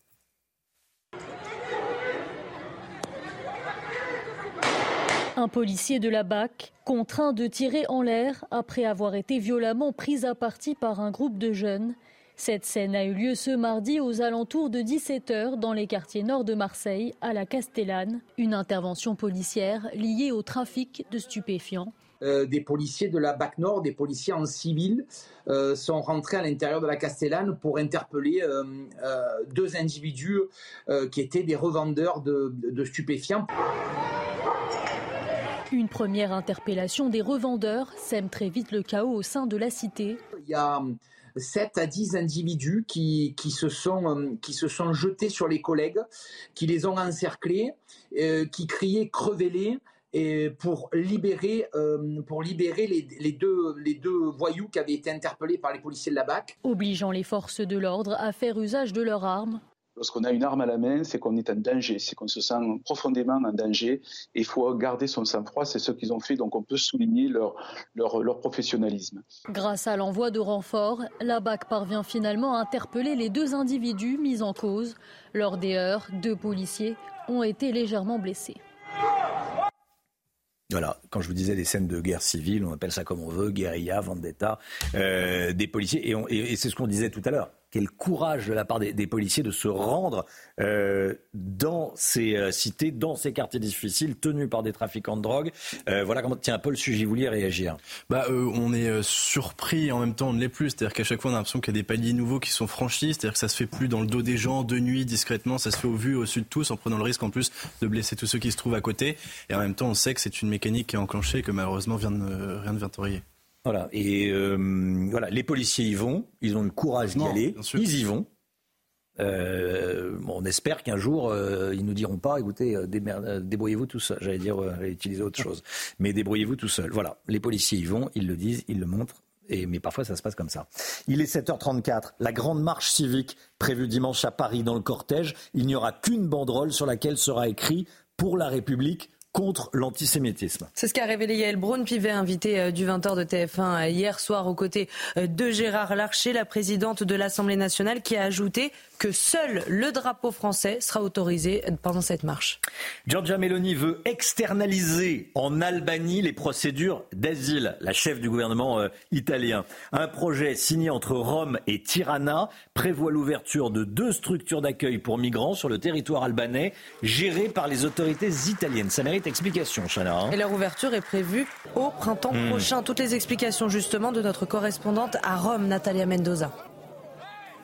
L'accord signé cette semaine à Rome prévoit l'ouverture sur le sol albanais de deux centres d'accueil euh, qui pourront loger jusqu'à 3000 migrants en même temps, soit quelques 39 000 exilés chaque année euh, selon des estimations. Les mineurs, les femmes enceintes et les personnes vulnérables ne seront pas euh, concernés. Le premier centre sera bâti dans le port de Sendjin au nord de l'Albanie pour réaliser toutes les procédures d'enregistrement des demandeurs d'asile. L'autre centre sera situé dans la ville de Djader, dans une ancienne base militaire. Là-bas, les migrants seront logés euh, dans l'attente d'une réponse à leur demande d'asile. Si elle est négative, ils seront directement rapatriés vers leur pays d'origine sans passer par l'Italie. Ces structures euh, seront placées euh, sous l'autorité de Rome en vertu d'un statut d'extraterritorialité. Concrètement, à l'intérieur de ces centres, ce seront les autorités italiennes qui seront chargées du maintien de l'ordre, tandis qu'à l'extérieur, la police albanaise sera en charge. Les dépenses pour la construction et le fonctionnement de ces deux structures seront entièrement couvertes par l'État italien avec une enveloppe initiale de 16,5 millions d'euros. L'ouverture effective de ces deux centres d'accueil est prévue au printemps 2024. C'est la journée nationale de lutte contre le harcèlement scolaire. Aujourd'hui, à cette occasion, on vous diffuse des témoignages. Evan Delaunay a 19 ans. Il a arrêté l'école en cinquième après avoir subi six années de harcèlement scolaire, Chana. Aujourd'hui, il s'est engagé au sein euh, d'une association euh, qu'il a créée pour lutter euh, contre ce fléau. Il participe même au plan national contre le harcèlement. Reportage signé Michael Chailloux. À 19 ans, Evan s'en sort bien après avoir mis fin à sa scolarité prématurément en fin de cinquième, quand il a enfin révélé à ses parents ses six années de harcèlement à l'école, crescendo du primaire jusqu'au collège. J'étais toujours avec les filles, j'étais jamais forcément ami avec des garçons, je jouais pas au foot. En arrivant au collège, c'était plutôt en fait de la bagarre. Euh, des insultes, des morsures, des bleus. Euh, et puis en fait, ça s'est terminé euh, avec un, avec un. Enfin, j'ai tenté de, on a tenté de me tuer dans l'enceinte du collège dans lequel j'étais scolarisé. Evan est très sollicité par les médias. Il participe au plan national de lutte contre le harcèlement. En effet, depuis trois ans, avec son association Jeune France Harcèlement, il intervient auprès du jeune public. Depuis la rentrée, on est sollicité entre deux à trois fois par jour pour intervenir au milieu scolaire ou au sein d'un club de foot, au sein d'une mairie. Euh, voilà, quand ils disent qu'ils sont on ne doit pas leur rigoler, on ne doit pas leur dire que c'est des gamins, on ne doit pas leur dire que c'est des gamineries. On doit vraiment les prendre au sérieux parce que derrière, euh, il peut avoir des tentatives de suicide ou des suicides et euh, l'établissement ne comprend pas forcément. Ils disent mais non c'est pas notre faute alors que si c'est vous qui ne l'avez pas écouté. Au-delà de son engagement associatif, Evan travaille de nuit à l'hôpital de Saint-Brieuc. Il accueille les patients aux urgences, tout sauf un hasard. Voilà, témoignage euh, fort. Le 30-18, hein, on le rappelle à chaque fois qu'on parle de harcèlement scolaire, évidemment, le 30-18, euh, vous êtes pas, si vous êtes euh, adolescent, jeune, collégien, lycéen, vous n'êtes pas obligé de, prévenir les parents, vous appelez le 30-18. On le dit souvent, mais c'est très important.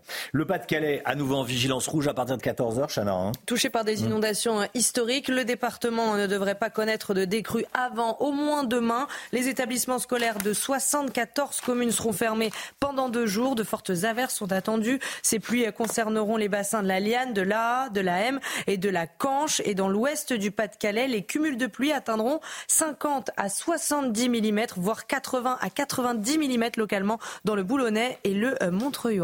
Est-ce que vous êtes bien payé? Je vous pose la question. On va parler salaire dans un instant avec Lomique Guillot. Ah oui, dès qu'on parle salaire, tout le monde se lève, euh, se, réveille. Là, se oula. Tiens, ben, on va voir les tout derniers chiffres avec Lomique. Restez bien avec nous sur CNews. À tout de suite.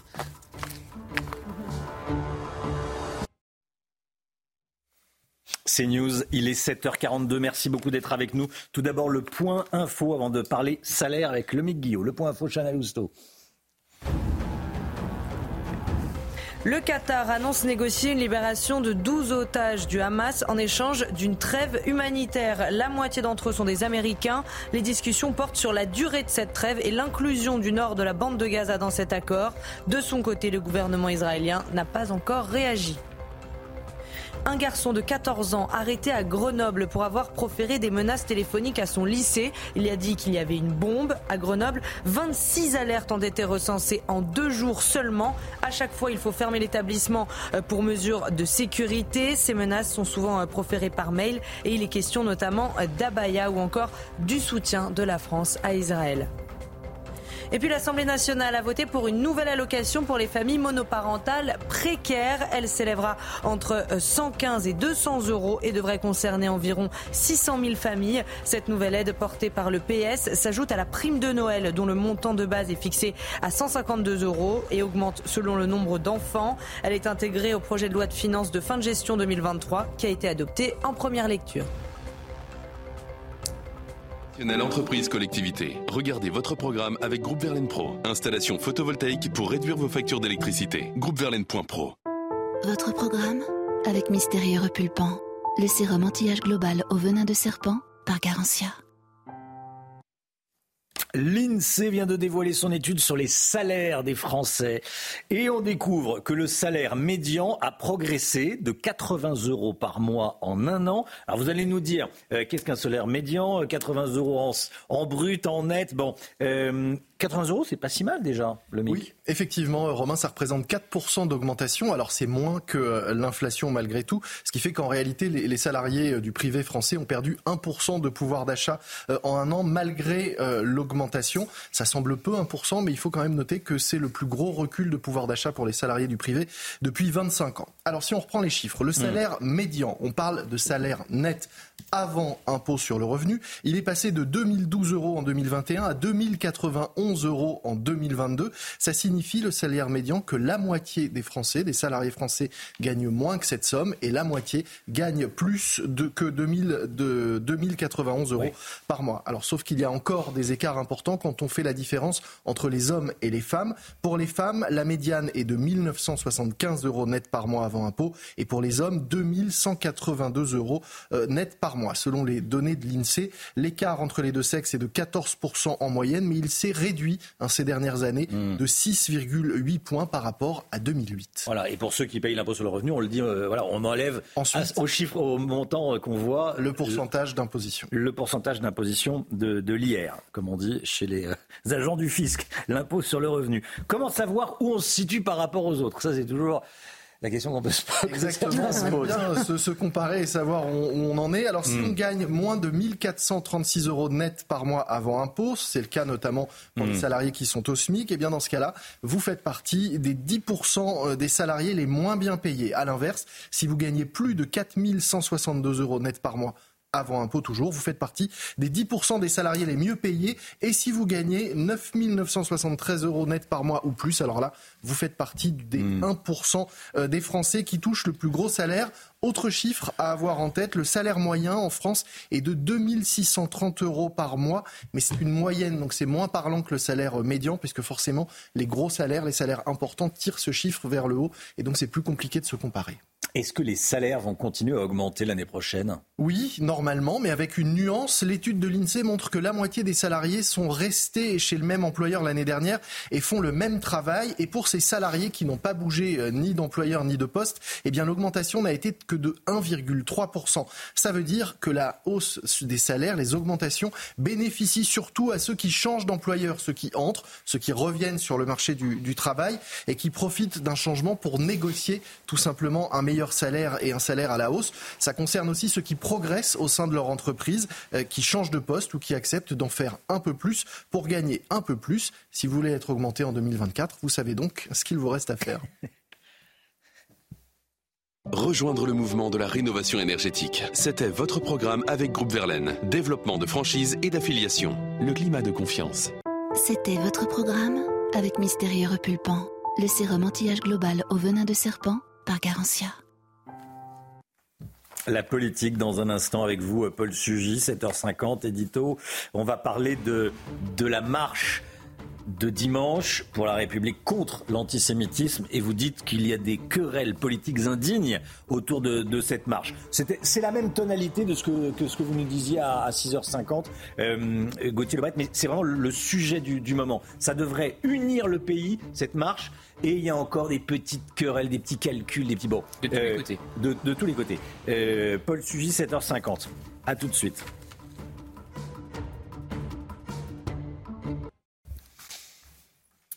7h51. Merci d'être avec nous. La politique avec vous, Paul Sugy.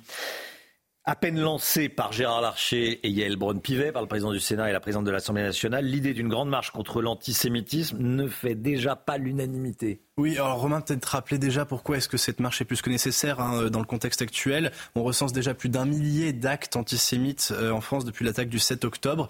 Et c'est vrai que la peur très vive que ressentent nos compatriotes juifs depuis la hausse de ces actes depuis une vingtaine d'années. En fait, depuis la deuxième intifada, il y a vraiment une hausse euh, des actes antisémites re- recensés en France. Mais cette fois, cette peur est plus présente que jamais. Et c'est vrai qu'on ne connaît quasiment pas un seul euh, de nos amis euh, juifs qui ne raconte pas avoir été à un moment euh, suivi dans la rue de regards intimidants, voire parfois insultés, bousculés, menacés euh, parce qu'ils portent la kippa, parce qu'ils emmènent le- leurs enfants dans une école confessionnelle. Alors marcher contre l'antisémitisme, hélas, mais il faut peut-être avoir l'honnêteté de le dire, n'y changera rien. Jean-Yves Camus, qui s'exprimait là-dessus d'ailleurs, le dit très bien.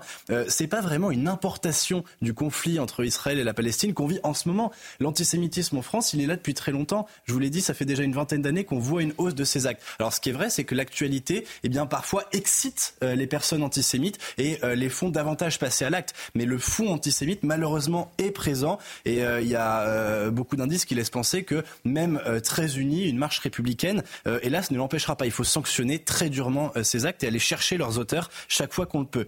cela dit, les Juifs ont besoin de cette démarche de solidarité de notre part. Elle est plus que nécessaire. Et il ne s'agit pas seulement de la République. Hein. L'assimilation progressive des Juifs a commencé en France au temps des Lumières. C'est Napoléon qui leur donne les mêmes droits civiques euh, qu'à tous les autres citoyens français.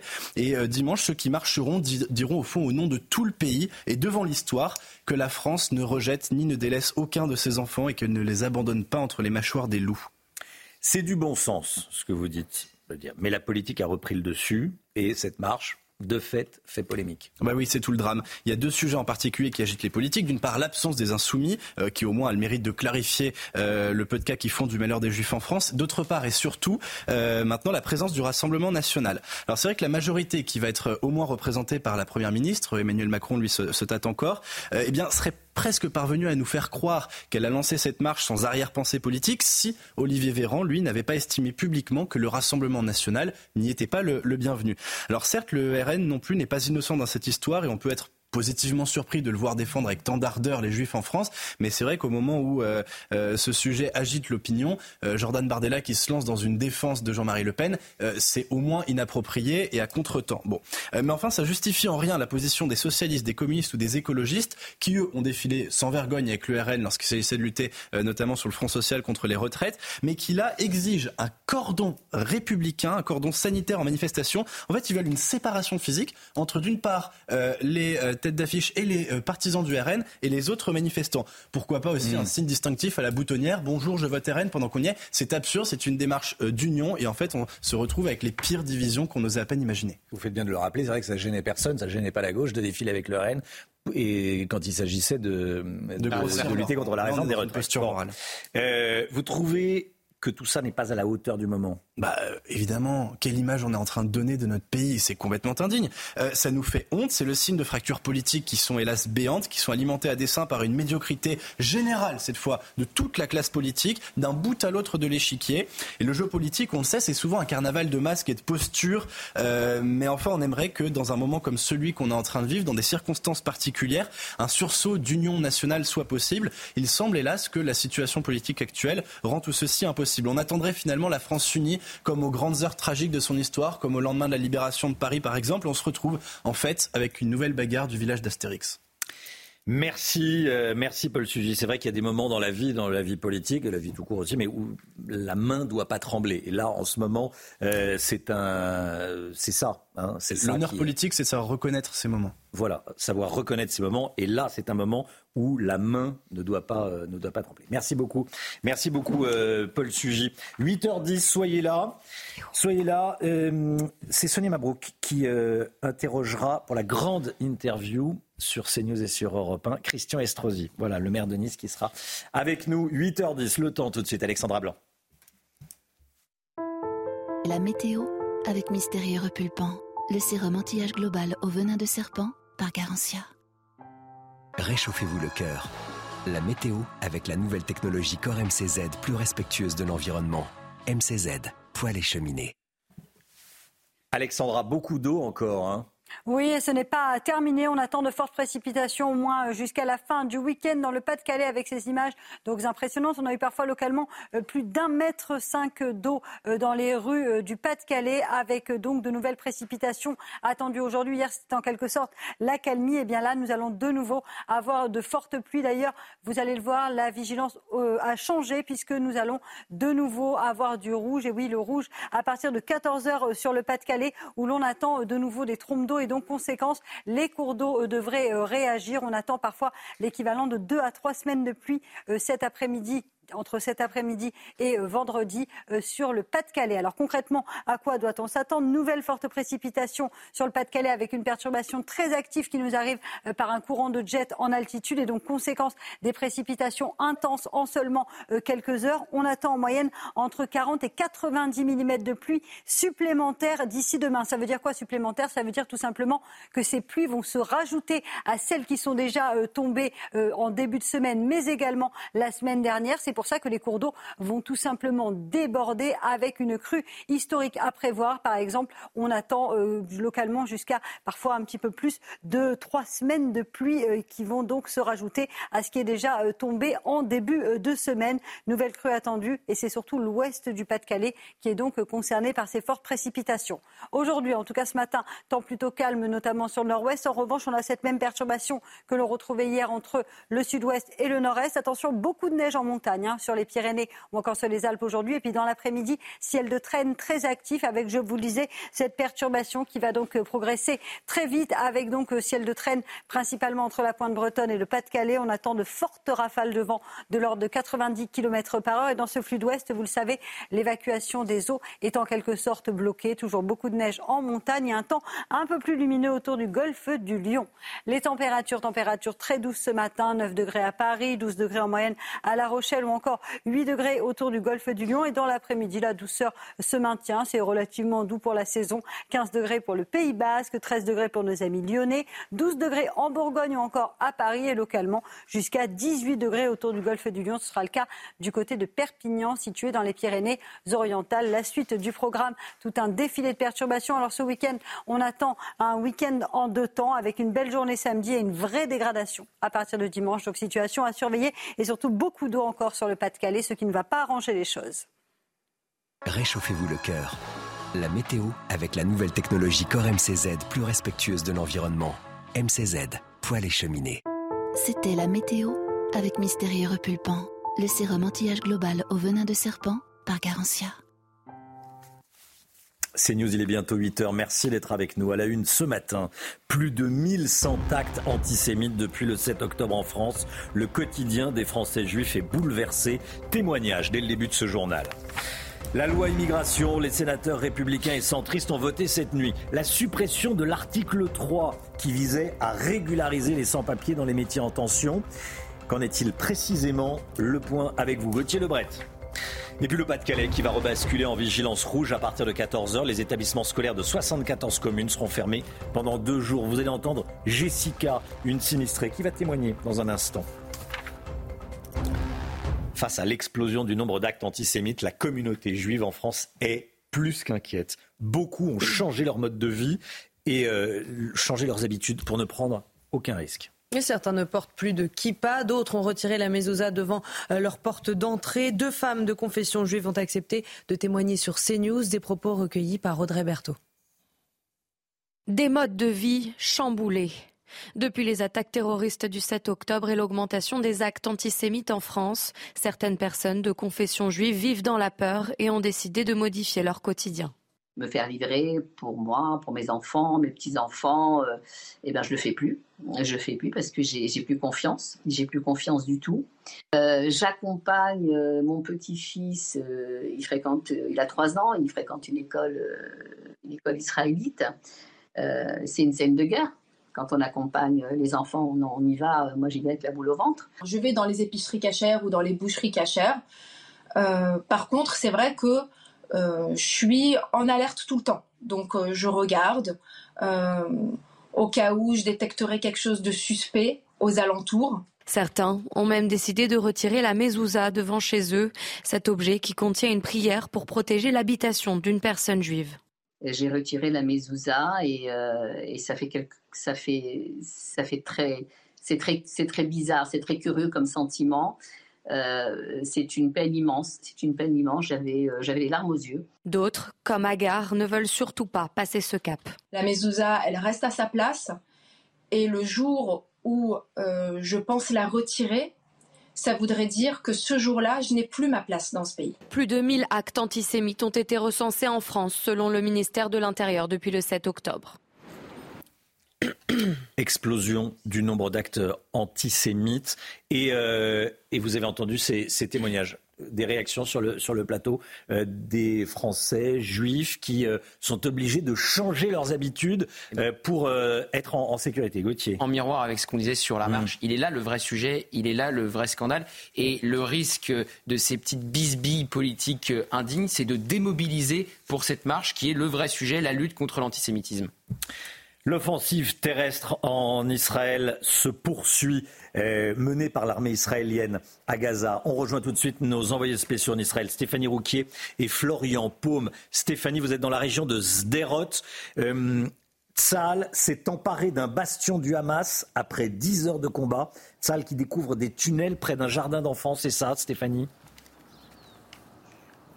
Oui, effectivement, nous venons euh, d'apprendre euh, via Tzal que, eh bien, après des heures de combat, les troupes israéliennes ont effectivement pris le contrôle d'un bastion du Hamas qui se trouve à l'ouest de Jabalia, qui se trouve au nord de la bande de Gaza. Ces soldats ont en fait combattu des terroristes du Hamas et du djihad islamique qui étaient en fait cachés dans des tunnels qui se trouvaient sous des bâtiments civils. Donc vous le comprenez, vous l'entendez, Tzal poursuit sa progression et ses objectifs dans la bande de Gaza. Et ces combats sont extrêmement rudes. Hier, justement, nous devons pu parler avec un de ces soldats euh, qui combat en plein cœur de Gaza et qui nous expliquait que c'était extrêmement rude et qu'hier, eh euh, plusieurs embuscades ont été euh, lancées sur des chars israéliens. En fait, les terroristes du Hamas se cachent dans les tunnels et quand les forces israéliennes arrivent, eh ces terroristes surgissent des tunnels pour les attaquer. Dernière information pour vous dire que Tzal annonce depuis le début de la guerre, 130 tunnels ont été détruits. Merci beaucoup Stéphanie Rouquier avec Florian Paume pour les images de nos envoyés spéciaux en Israël. La loi immigration à présent en France. Les sénateurs LR et centristes ont voté euh, cette nuit la suppression de l'article 3 qui visait à régulariser les sans-papiers dans les métiers en tension. Alors Gauthier Lebret, le groupe Les Républicains, présidé par Bruno Retailleau au Sénat, euh, continue de durcir le, texte de Gérald Darmanin. Hein? Oui, ils en font leur texte pour pouvoir le voter à la fin. Il n'y a plus de suspense. Les sénateurs LR voteront ce texte, qui sera plus le texte en fait de Bruno Retailleau que celui euh, de Gérald Darmanin, même si euh, Gérald Darmanin a donné son feu vert quelque part. Il donne des avis favorables quasiment à toutes les décisions des Républicains. Ils ont donc supprimé l'article 3, qui sera remplacé par un autre article, mais aussi l'article 4, qui facilitait l'accès au marché du travail aux demandeurs demandeurs d'asile. Je vous rappelle aussi qu'ils ont supprimé l'aide médicale d'État, transformée en aide médicale euh, d'urgence. Et là, il y a de vraies tensions au sein du gouvernement. Gérald Darmanin a dit qu'il était favorable à titre personnel et Aurélien euh, Rousseau, ministre de la Santé, a dit que c'était une faute. Alors ce matin, vous avez Sacha Oulier dans les colonnes euh, du Figaro, président de la commission des lois, tenant de l'aile gauche à l'Assemblée nationale de la majorité, qui dit à l'Assemblée, nous rétablirons le texte ambitieux de l'exécutif tout le texte de l'exécutif, parce qu'à la fin, c'est les députés qui ont le dernier mot. Mais s'ils rétablissent eh euh, ces ambitions, comme il le dit Sacha Oulier de l'exécutif, ils perdront à l'Assemblée, par contre, le vote des Républicains. Et euh, ce qui est intéressant de, de, noter, écoutez bien, les Français sont encore plus stricts que les sénateurs, selon notre sondage exclusif CSA pour CNews, qu'on vous révèle ce matin. Ah, Quasiment 80% des Français, 76%, veulent durcir les critères de naturalisation avec un clivage gauche-droite très classique. À gauche, seuls 38% des sympathisants écologistes sont pour, 46% à la France insoumise. Alors par contre, c'est l'inverse total à droite, 90% à Reconquête, 91% chez les Républicains et 97% au Rassemblement national. Voilà, ce chiffre qu'il faut retenir, qu'on n'a pas vu à l'écran, mais 76%, 76% des Français sont favorables à un durcissement des euh, critères de naturalisation. Ça, on va en parler tout au long de la, de la journée. Journée, c'est extrêmement important. Il est 8h06. Restez bien avec nous. Bon courage à vous si vous êtes dans le Nord. Le Pas-de-Calais va repasser en vigilance rouge. On va continuer à en parler évidemment. Et on, on sera avec nos, nos, envoyés spéciaux à 8h30. Dans un instant, la grande interview de Sonia Mabrouk qui reçoit ce matin Christian Estrosi, le maire de Nice. À tout de suite. C'est News, il est 8h12. Bienvenue à tous. Merci d'être avec nous dans la matinale. Tout de suite, c'est la grande interview de Sonia Mabrouk qui reçoit ce matin le maire de Nice, Christian Estrosi, à la fois sur CNews et sur Europe 1. Et place donc à la grande interview sur CNews et Europe 1. Bonjour à vous, Christian Estrosi. Bonjour. Et bienvenue. Vous êtes euh, le maire de Nice. Vous êtes également vice-président du mouvement Horizon, présidé par euh, Édouard Philippe. Dimanche, Christian Estrosi, au regard de la gravité de la situation, quel est l'ennemi Quel est l'ennemi contre lequel il y a cette marche? Est-ce que c'est l'antisémitisme ou le Rassemblement national? C'est d'abord l'antisémitisme, naturellement. Vous savez, quand on s'en prend un juif, ou que ce soit, et a fortiori en France avec ces histoires sombres, les moments sombres de notre histoire, on s'en prend à la France tout entière. Et euh, naturellement, c'est bien d'appeler à un rassemblement euh, dimanche, à une manifestation à Paris avec Édouard Philippe. Euh, en tant que vice-président d'Horizon, nous encourageons à ce qu'il y ait la plus grande mobilisation à l'appel du président du Sénat et de la présidente de l'Assemblée nationale. Ce sont des lieux institutionnels de la République. ce que je regrette, c'est de voir la, tournure un peu politicienne, médiocre de, de, ces débats alors que ça doit être une mobilisation de citoyens. Est-ce que les Français euh, euh, qui croient ou qui ne croient pas, euh, et, de toute religion, qui se reconnaissent dans notre citoyenneté sur le thème République et antisémitisme, sont prêts à se mobiliser ces tentatives de récupération des uns et des autres. on va en parler. Ou, ou pire, LFI qui dit je n'irai pas parce qu'il y a le Front National. Mais attendez, euh, euh, c'est un problème de conscience de chacun. Le Rassemblement national, euh, il me semble qu'en 2019, LFI et le Rassemblement national défilaient ensemble contre les retraites. Donc on voit bien que c'est un faux prétexte, qui a un vrai danger. Et le vrai danger dans notre pays, euh, c'est qu'on reconnaisse encore LFI dans la nation et dans la République. Estrosi, quand Olivier Véran, porte-parole du gouvernement, dit que le Rassemblement national n'a pas sa place lors de cette marche, ça veut dire que des millions de Français, qu'on le veuille ou pas, qui votent pour ce parti, quoi que vous pensiez de ce parti, sont de fait exclus de cette marche si importante. Écoutez, le fils de Serge Klarsfeld lui-même disait euh, euh, c'est plutôt une bonne nouvelle qu'à un moment il y ait un changement de paradigme de, de l'extrême droite et pourtant, Dieu sait si euh, j'ai toujours combattu euh, mm. la famille Le Pen, le Front National, le Rassemblement National. Mais dès l'instant qu'il y a des gens mobilisés et qui évoluent contre l'antisémitisme, c'est plutôt un, côté rassurant. Moi, ce qui m'inquiète, c'est de voir un, LFI aujourd'hui qui appelle à ne pas y aller, de voir une Madame Obono au sein de LFI euh, euh, qui disent que le Hamas est un mouvement de résistance. Est-ce qu'ils nourrissent l'antisémitisme Est-ce que la France insoumise nourrit l'antisémitisme Mais euh, je, m'arrête juste, excusez-moi un instant là-dessus. Vous vous rendez compte? Qualifier le Hamas de mouvement de résistance. Mais dans notre pays, la résistance, c'était Jean Moulin contre les nazis. Euh, or, euh, Monsieur Ismaël Agnier, qui est euh, le grand chef du Hamas, pardon, mais pour moi, c'est pas Jean Moulin. pour moi, c'est Klaus Barbie. et, la réalité de ce qu'incarne le LFI et ceux qui voudraient encore être ses alliés au sein de la NUPES, eh bien, ne peuvent que se reconnaître là-dedans. Alors, il faut une grande clarification. Il faut que ces alliés quittent aujourd'hui la, France insoumise. Est-ce que vous dites aujourd'hui qu'il faut qu'il y ait une grande clarification eu égard à ces... La, gauche a l'exigence aujourd'hui d'être claire et euh, de démontrer où elle se situe. Quand je vois dans mon propre conseil municipal qu'il y a deux jours, alors que je recevais euh, Serge euh, Klarsfeld et Beat Klarsfeld, pour euh, voter en leur présence la création d'un mémorial de la Shoah à Nice.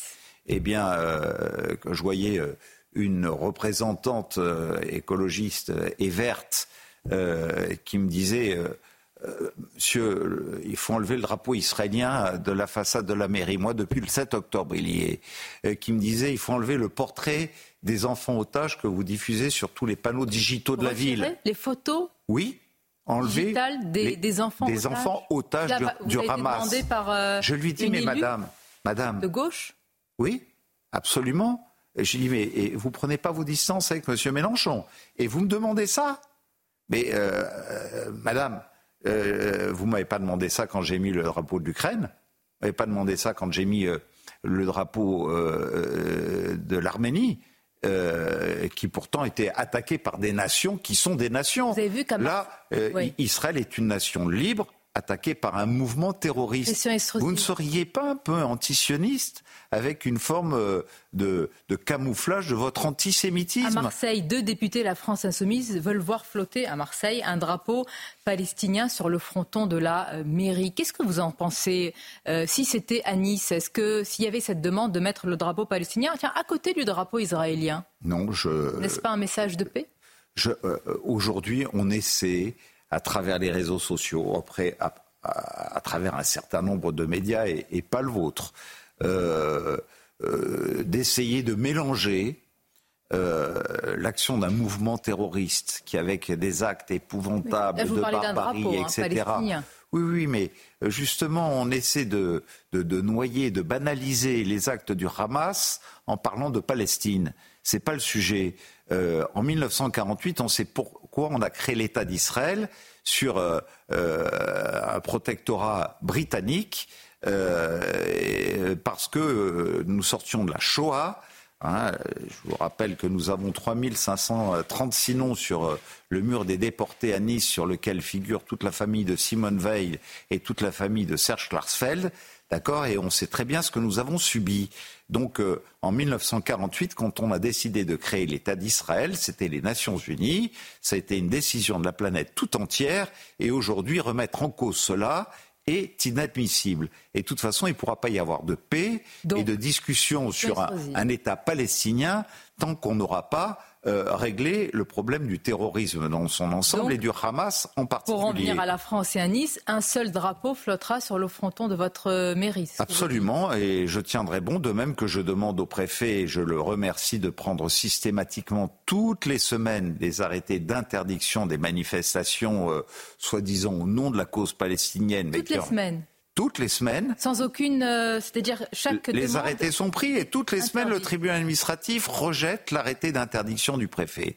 Je suis un peu surpris quand même que dans notre pays, euh, on n'en vienne pas à ce que lorsque l'État se prononce avec euh, tous les dangers que ça peut représenter, avec euh, aujourd'hui cette euh, volonté de beaucoup, et mhm. notamment des deux présidents et présidents du Parlement, euh, d'appeler à cette manifestation contre l'antisémitisme. Il y ait des juridictions qui se prononcent dans ce sens. Mais est-ce que ça veut dire, Christian Estrosi, pour qu'on soit clair, que toute manifestation, que toute personne dans une manifestation pour soutenir aussi les Palestiniens et les Gazaouis, toute personne est porteuse d'une idéologie? Non, mais vous savez que tous les Palestiniens et tous les Gazaouis, pour euh, une bonne partie d'entre eux, si ce n'est pas une grande majorité, ne demandent qu'une chose, c'est qu'on les débarrasse du Hamas. Parce que le Hamas, ce sont des terroristes qui veulent l'extermination du peuple israélien, mais plus encore, tout simplement, euh, des juifs. Euh, ce sont des nazis. Euh, et en même temps, les Gazaouis ou les Palestiniens, comme vous dites, pour beaucoup d'entre eux, euh, ne demandent qu'une chose, c'est qu'on les débarrasse du Hamas qui leur empêche de pouvoir, au contraire, vivre en paix avec les Israéliens. En 2015, Christian Esrosi, en 2015, vous aviez dénoncé, je cite, une cinquième colonne islamiste en France. À cette époque, rappelons-le pour ceux qui nous regardent et nous écoutent, vous avez été vilipendé, extrême droitisé, nazifié. Euh, bref, la totale. Euh, elle est où cette cinquième colonne aujourd'hui? Eh ben, elle a pris encore plus d'ampleur. Euh, en 2015, je le disais, je n'ai pas changé. je disais qu'elle avance avec ses ramifications, telle une pieuvre tentaculaire qui s'installe de partout, prête à, euh, faire sauter ici, tuer là-bas. Euh, depuis, euh, nous avons eu le Bataclan, nous avons eu le 14 juillet, nous avons eu ce prêtre qui a été assassiné dans une église, nous avons eu dans la basilique Notre-Dame aussi. trois fidèles qui ont été Mais on assassinés. Que vous d'une guerre civile. et aujourd'hui, plus personne d'ailleurs ne vient dénoncer cette cinquième colonne parce qu'elle est là. Elle est là, mais ça veut dire que c'est une guerre civile larvée, Christian Estrosi, dans notre propre pays aujourd'hui, avec des ennemis de l'intérieur mais, mais, nous avons des ennemis qui avancent euh, cachés, rampants et qui à tout moment peuvent déclencher une guerre dans notre pays. Euh, la guerre qu'il y a d'un mouvement terroriste contre Israël, c'est une guerre contre nous. ne pas comprendre que le Hamas, que Daesh, que l'État islamique, euh, que Al-Qaïda, euh, que les frères musulmans, c'est tout pareil. Et que c'est une guerre qui est déclarée au monde libre. Donc guerre de civilisation, vous reprenez cette rhétorique C'est une guerre de civilisation. Euh, nous devons avoir le courage de le dire et que ne pas se dire que ce qui concerne Israël nous concerne aussi, que nous devons mener cette guerre tous ensemble pour éradiquer tout mouvement terroriste, c'est-à-dire tout simplement cette espèce d'islamo-fascisme, cet islamo-gauchisme. Il ne faut pas confondre l'islamisme d'ailleurs avec l'islam, ça n'a rien à voir. Et une immense majorité de nos concitoyens de confession musulmane ne se reconnaissent pas là-dedans, c'est l'instrumentalisation d'une religion à des fins politiques et à des fins d'extermination de tout ce qui n'est pas ce qu'ils incarnent eux. Sur le front de la euh, sécurité à présent, euh, dans votre ville de Nice, Christian Estrosi, vous voulez faire de votre ville une safe city. Et on comprend que votre priorité, c'est la sécurité. Non loin de Nice, je voudrais vous montrer ces, images, vous les connaissez, et euh, en parler, les décrire à nos auditeurs sur Europe 1. C'est ce qui s'est passé dans la cité de la Castellane, à, Marseille, à Marseille, violemment pris à partie. Un policier de la BAC finit par tirer en l'air. On le voit assailli par une bande de délinquants, il n'y a pas d'autre mot le policier qui voulait interpeller un, dealer. Bon, à Nice, dans le quartier des Moulins, c'est peu ou prou euh, la même situation. Est-ce que la guerre n'est pas perdue? Voilà. Nice n'est pas Marseille. Euh, c'est même notre nouveau procureur qui était euh, procureur à Marseille qui, en, s'installant, a dit aucun rapport. mais peut-être parce que depuis 2015, j'ai mis des boutons d'alerte dans toutes les écoles euh, mis à disposition de tous les commerçants, de toutes les grandes surfaces, de toutes les institutions, qui est raccordé euh, directement à notre centre de supervision urbain que, dans lequel, euh, naturellement, nous avons la police municipale qui veille, mais la police nationale qui y est associée, les images qui sont remises à la police judiciaire sur réquisition pour pouvoir instruire et pour pouvoir élucider, euh, euh, ce que je regrette, c'est que là où nous avons un temps d'avance, et je me réjouis que Madame Elisabeth Borne aujourd'hui s'inspire de l'exemple de Nice pour dire mais ce qui se fait Nice, il faut généraliser hmm. dans toutes les écoles. Peut-être que ça aurait pu euh, être utile dans ce lycée d'Arras contre ce pauvre professeur Bernard, mais qu'on nous refuse encore à cause de la CNIL de pouvoir avoir sur nos caméras de télésurveillance qui sont raccordées à ces boutons d'alarme euh, la reconnaissance faciale.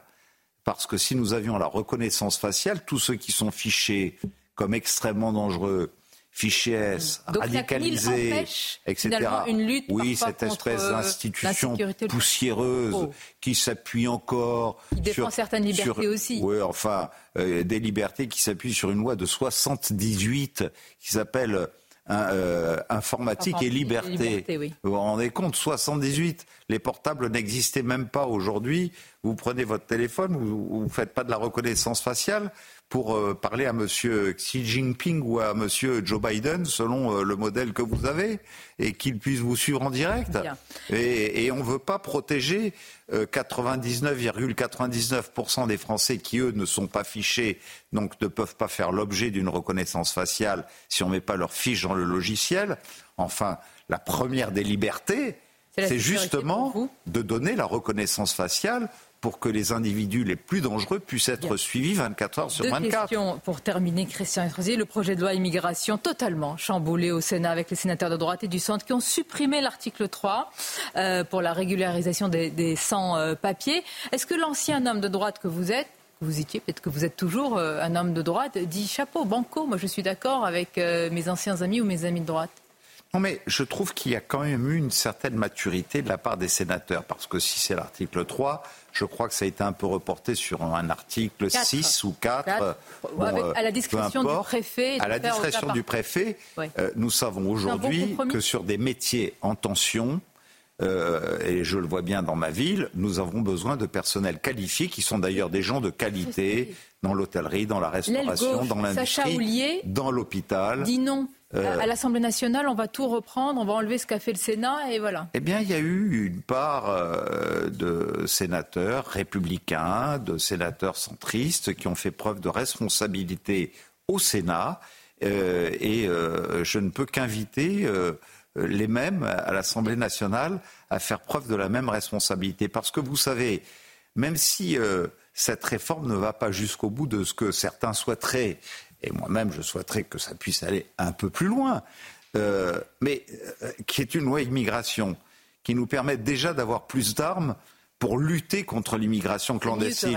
Ça sera toujours mieux que rien et ce sera une avancée. Voilà pourquoi je soutiens de toutes mes forces les propositions de Gérald Darmanin.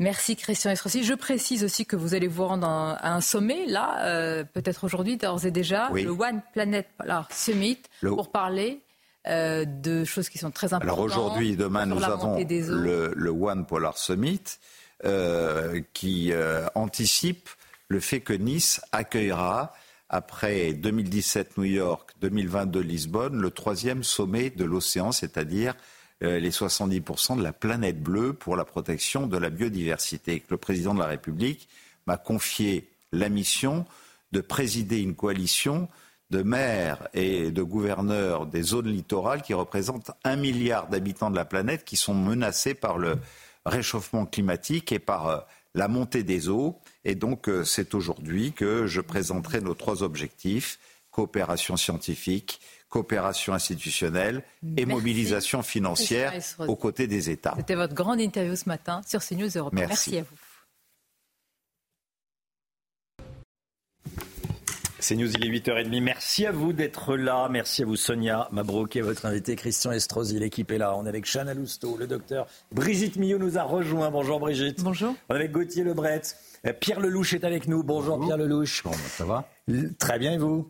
Merci d'être là. Vous signez une, une tribune euh, très forte, très puissante dans le, dans le Figaro ce matin. Merci d'être là. On va la, on va la décrypter, euh, la décortiquer, cette, cette tribune. On est également avec le général Bruno Clermont et le Guillot, bien sûr pour la République et contre l'antisémitisme. C'est le slogan de la Grande Marche de dimanche, organisée par le président du Sénat et la présidente de l'Assemblée nationale, qui ne veulent pas défiler aux côtés du Rassemblement national. Vous allez entendre Yael Braun-Pivet.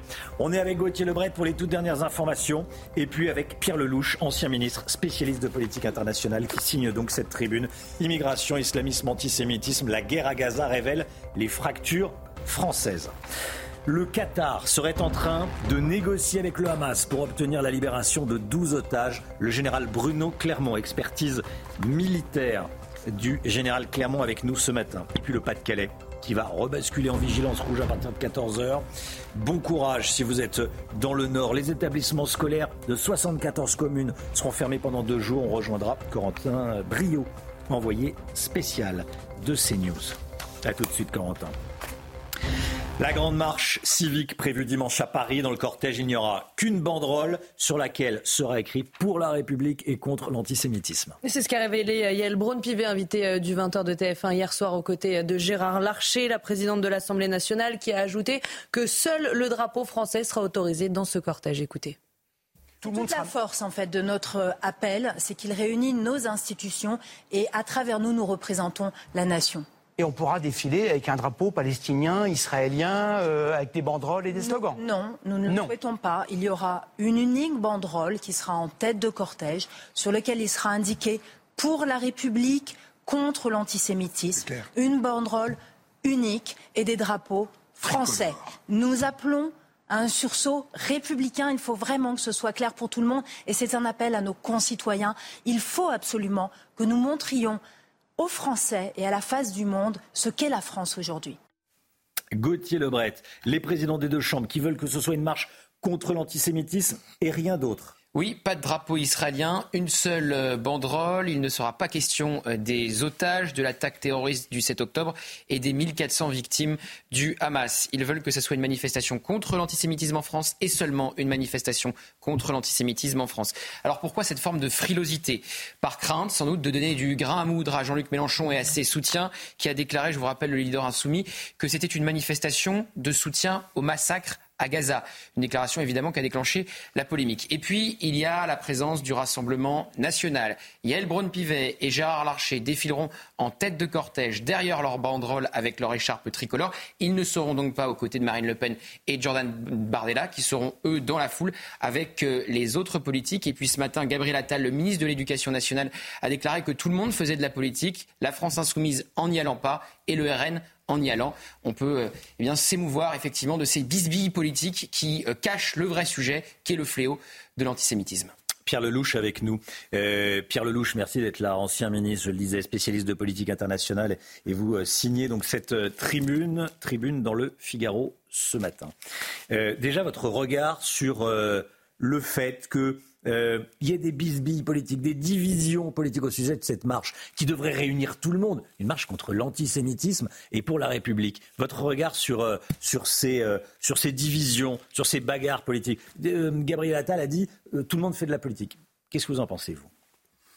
C'est une mauvaise chose de faire de la politique avec des sujets aussi graves. Voilà. Il y, a, il y a des moments, quand il y a une menace existentielle sur notre pays, il y en a une via le terrorisme, il y en a une sur la cohésion nationale.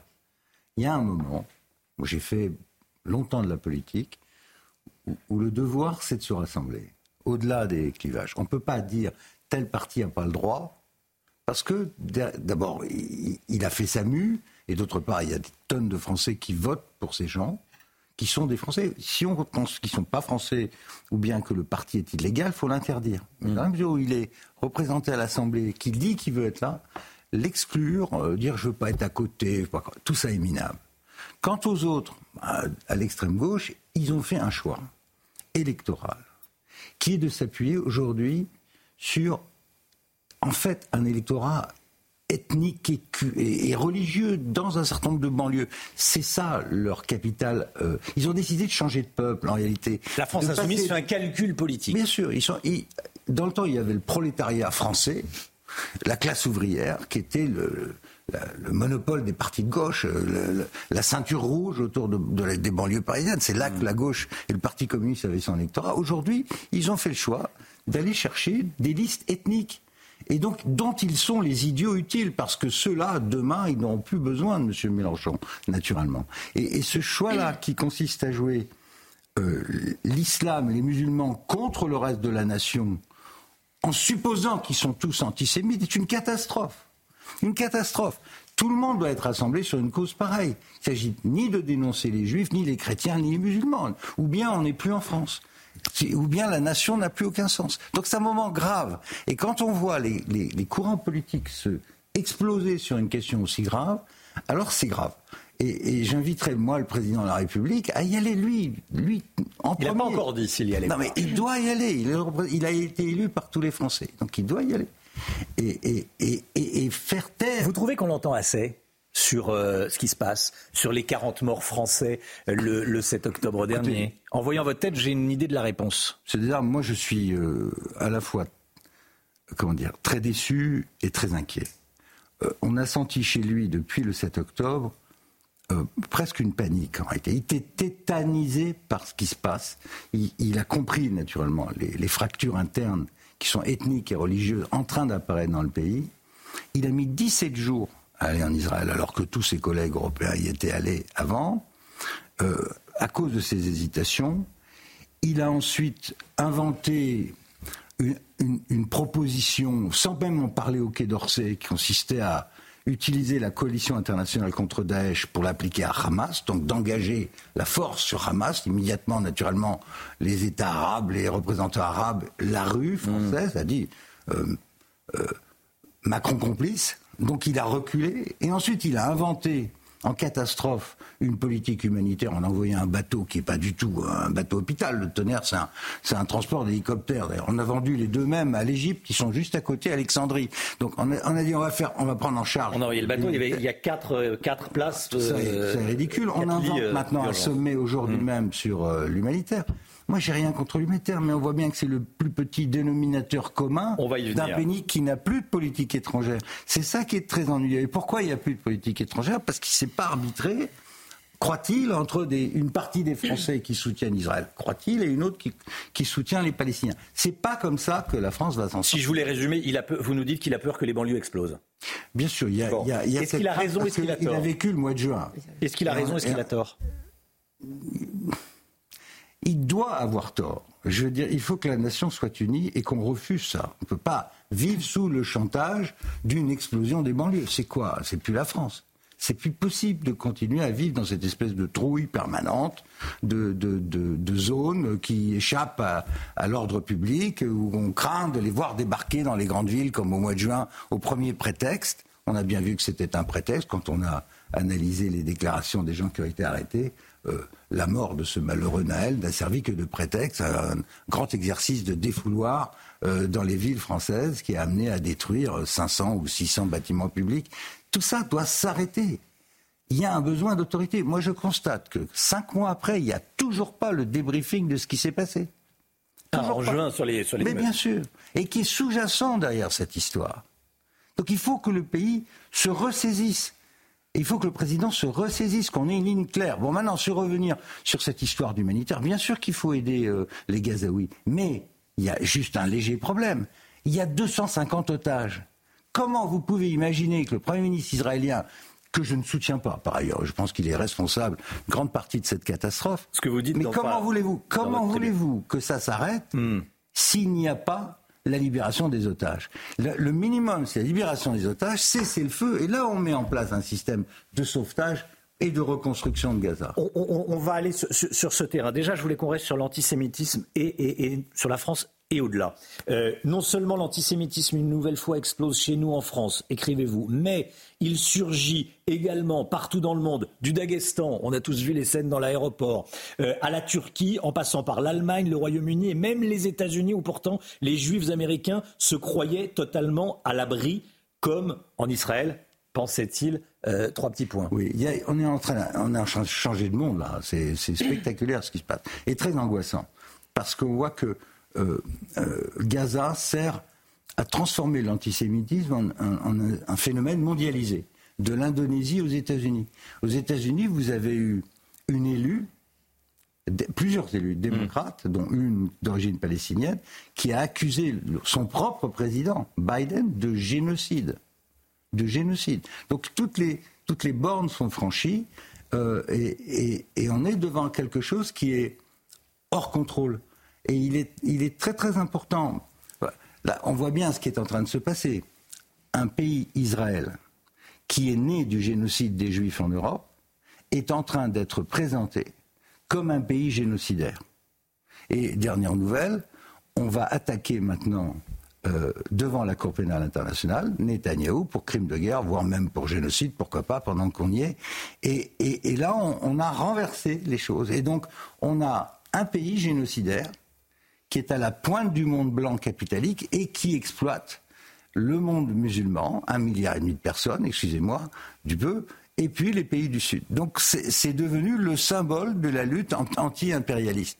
Et on est, on est passé à des dimensions qui sont euh, juste considérables. Et on assiste à ces scènes euh, inquiétantes, qui font peur, faut le dire, euh, des foules considérables qui hurlent à la Akbar, À Londres. euh, à, Londres, à Berlin, euh, à Paris, à Paris également. Euh, on dit qu'il ne faut pas importer, c'est la grande phrase, il ne faut pas importer le conflit. On revient à ce qu'on se disait au tout début de cet entretien. Il ne faut pas importer le conflit en France. Mais il est là le conflit. Il est là parce que la- la- les peuples ont changé.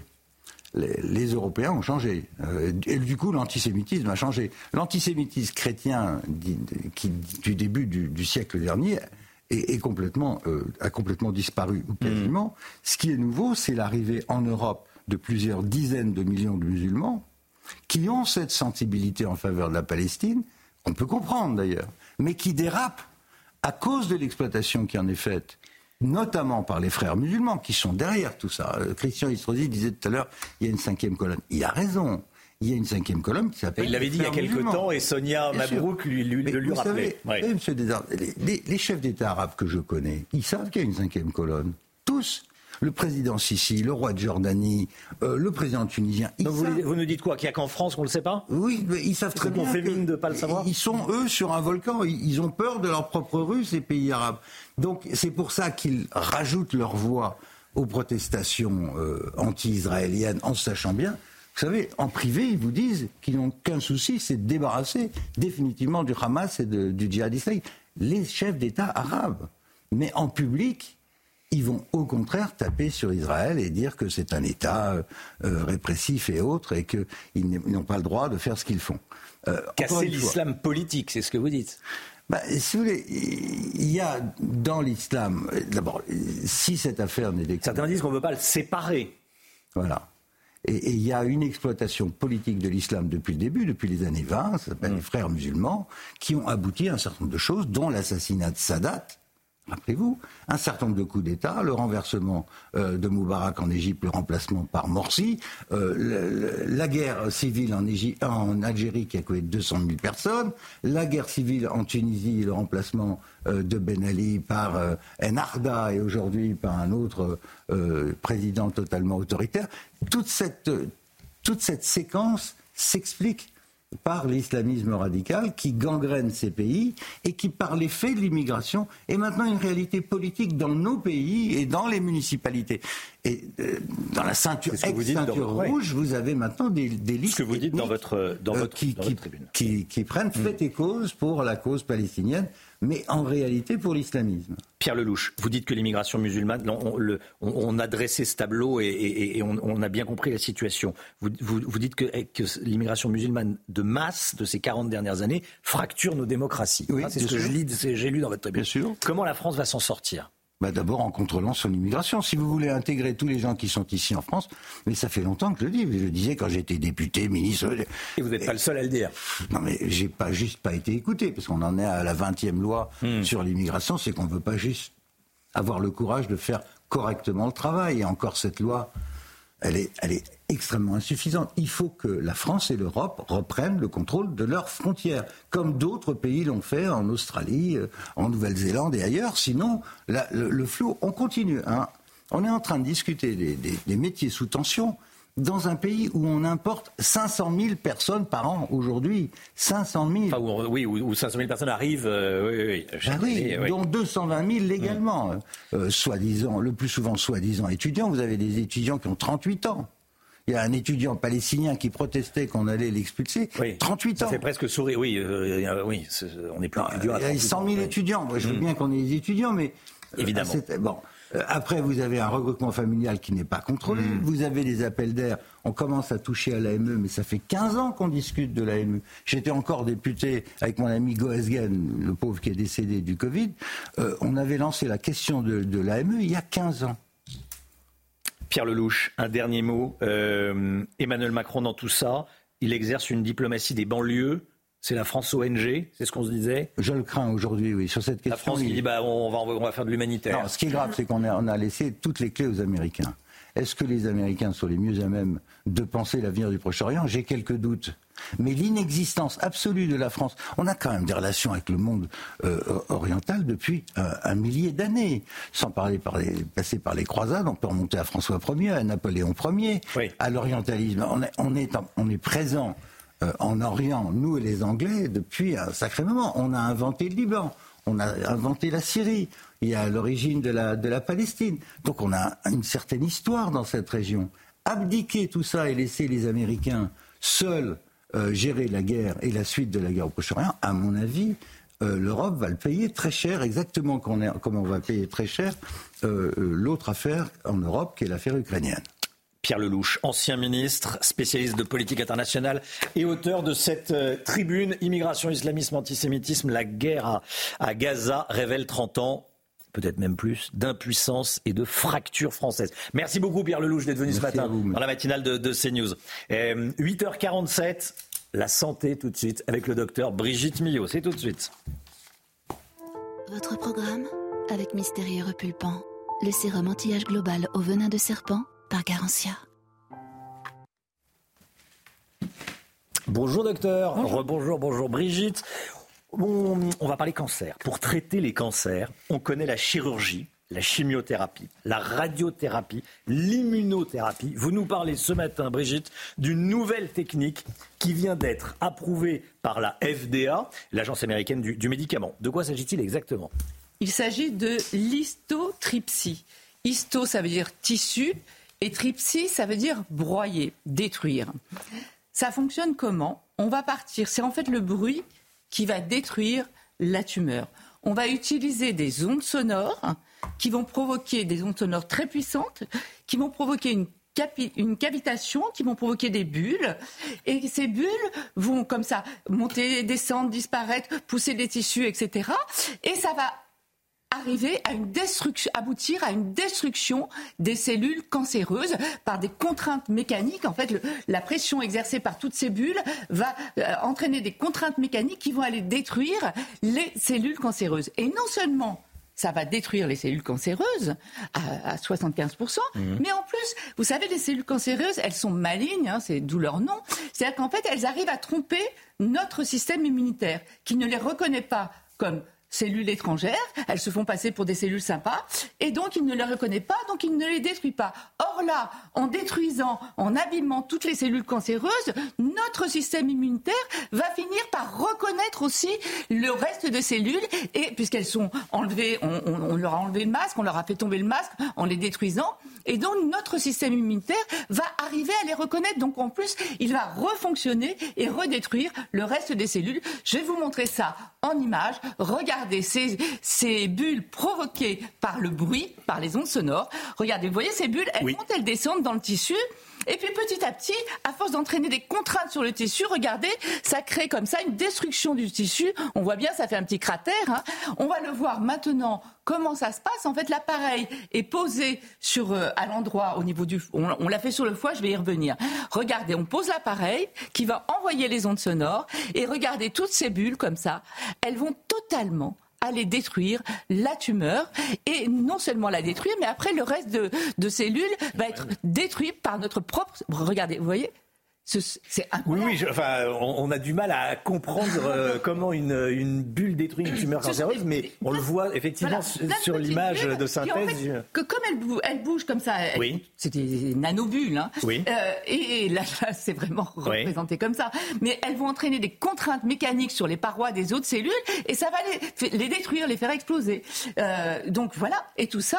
Alors, incroyable. Ouais, ça se fait sous anesthésie générale. Là, les, pourquoi la FDA l'agence américaine a autorisé cette technique. Parce qu'en fait, ça a été fait sur des patients qui souffraient d'un cancer du foie, soit de cancer du foie primaire, soit de métastases au foie. Hmm. Les métastases, ce sont des bébés qui viennent d'autres cancers, du cancer du sein, du cancer du côlon, du cancer du rectum, qui peut envoyer des petits et faire des cancers au niveau du foie. Donc là, ça a été très fait là-dessus. Et on s'est aperçu que non seulement il y avait destruction des tumeurs, il y avait et il n'y avait plus de récidive sur un cancer qui est très difficile à traiter. Le cancer du foie, malheureusement, est diagnostiqué souvent tardivement et très difficile à traiter. Donc voilà cette technique. En plus, il n'y a pas de scalpel, il n'y a pas d'aiguille, il n'y a rien. Donc après l'intervention, enfin l'intervention, je ne sais pas comment on peut appeler ça, c'est pas une intervention justement. Après la destruction euh, de la tumeur, le patient, il y a pratiquement pas de convalescence. Il rentre chez lui et sans aucune douleur, sans risque d'infection, etc. Donc c'est vraiment une technique à suivre et on va voir puisque la FDA a donné son, son accord euh, pour équiper les hôpitaux de que les, que les hôpitaux s'équipent de cette machine. Voilà quand le bruit détruit la tumeur. C'était votre programme avec Mystérieux Repulpant, le sérum anti-âge global au venin de serpent par Garantia. 8h51, merci d'avoir choisi CNews pour démarrer votre journée. On se retrouve demain matin dès 5h55 avec Chana Lousteau. Le docteur Millot sera avec nous également. Gauthier Lebret, bien sûr. Alexandra, évidemment. Le général Clermont nous fera également l'honneur d'être là. Et on sera également avec Lomic Guillot. Bien sûr, on a parlé euh, salaire, hein. monnaie monnaie ce matin avec vous, euh, avec vous Lomic. 8h52. Euh, dans un instant, c'est l'heure des pros, bien sûr, hein, avec Pascal Pro et ses invités. Et la météo, Alexandra Blanc. À demain.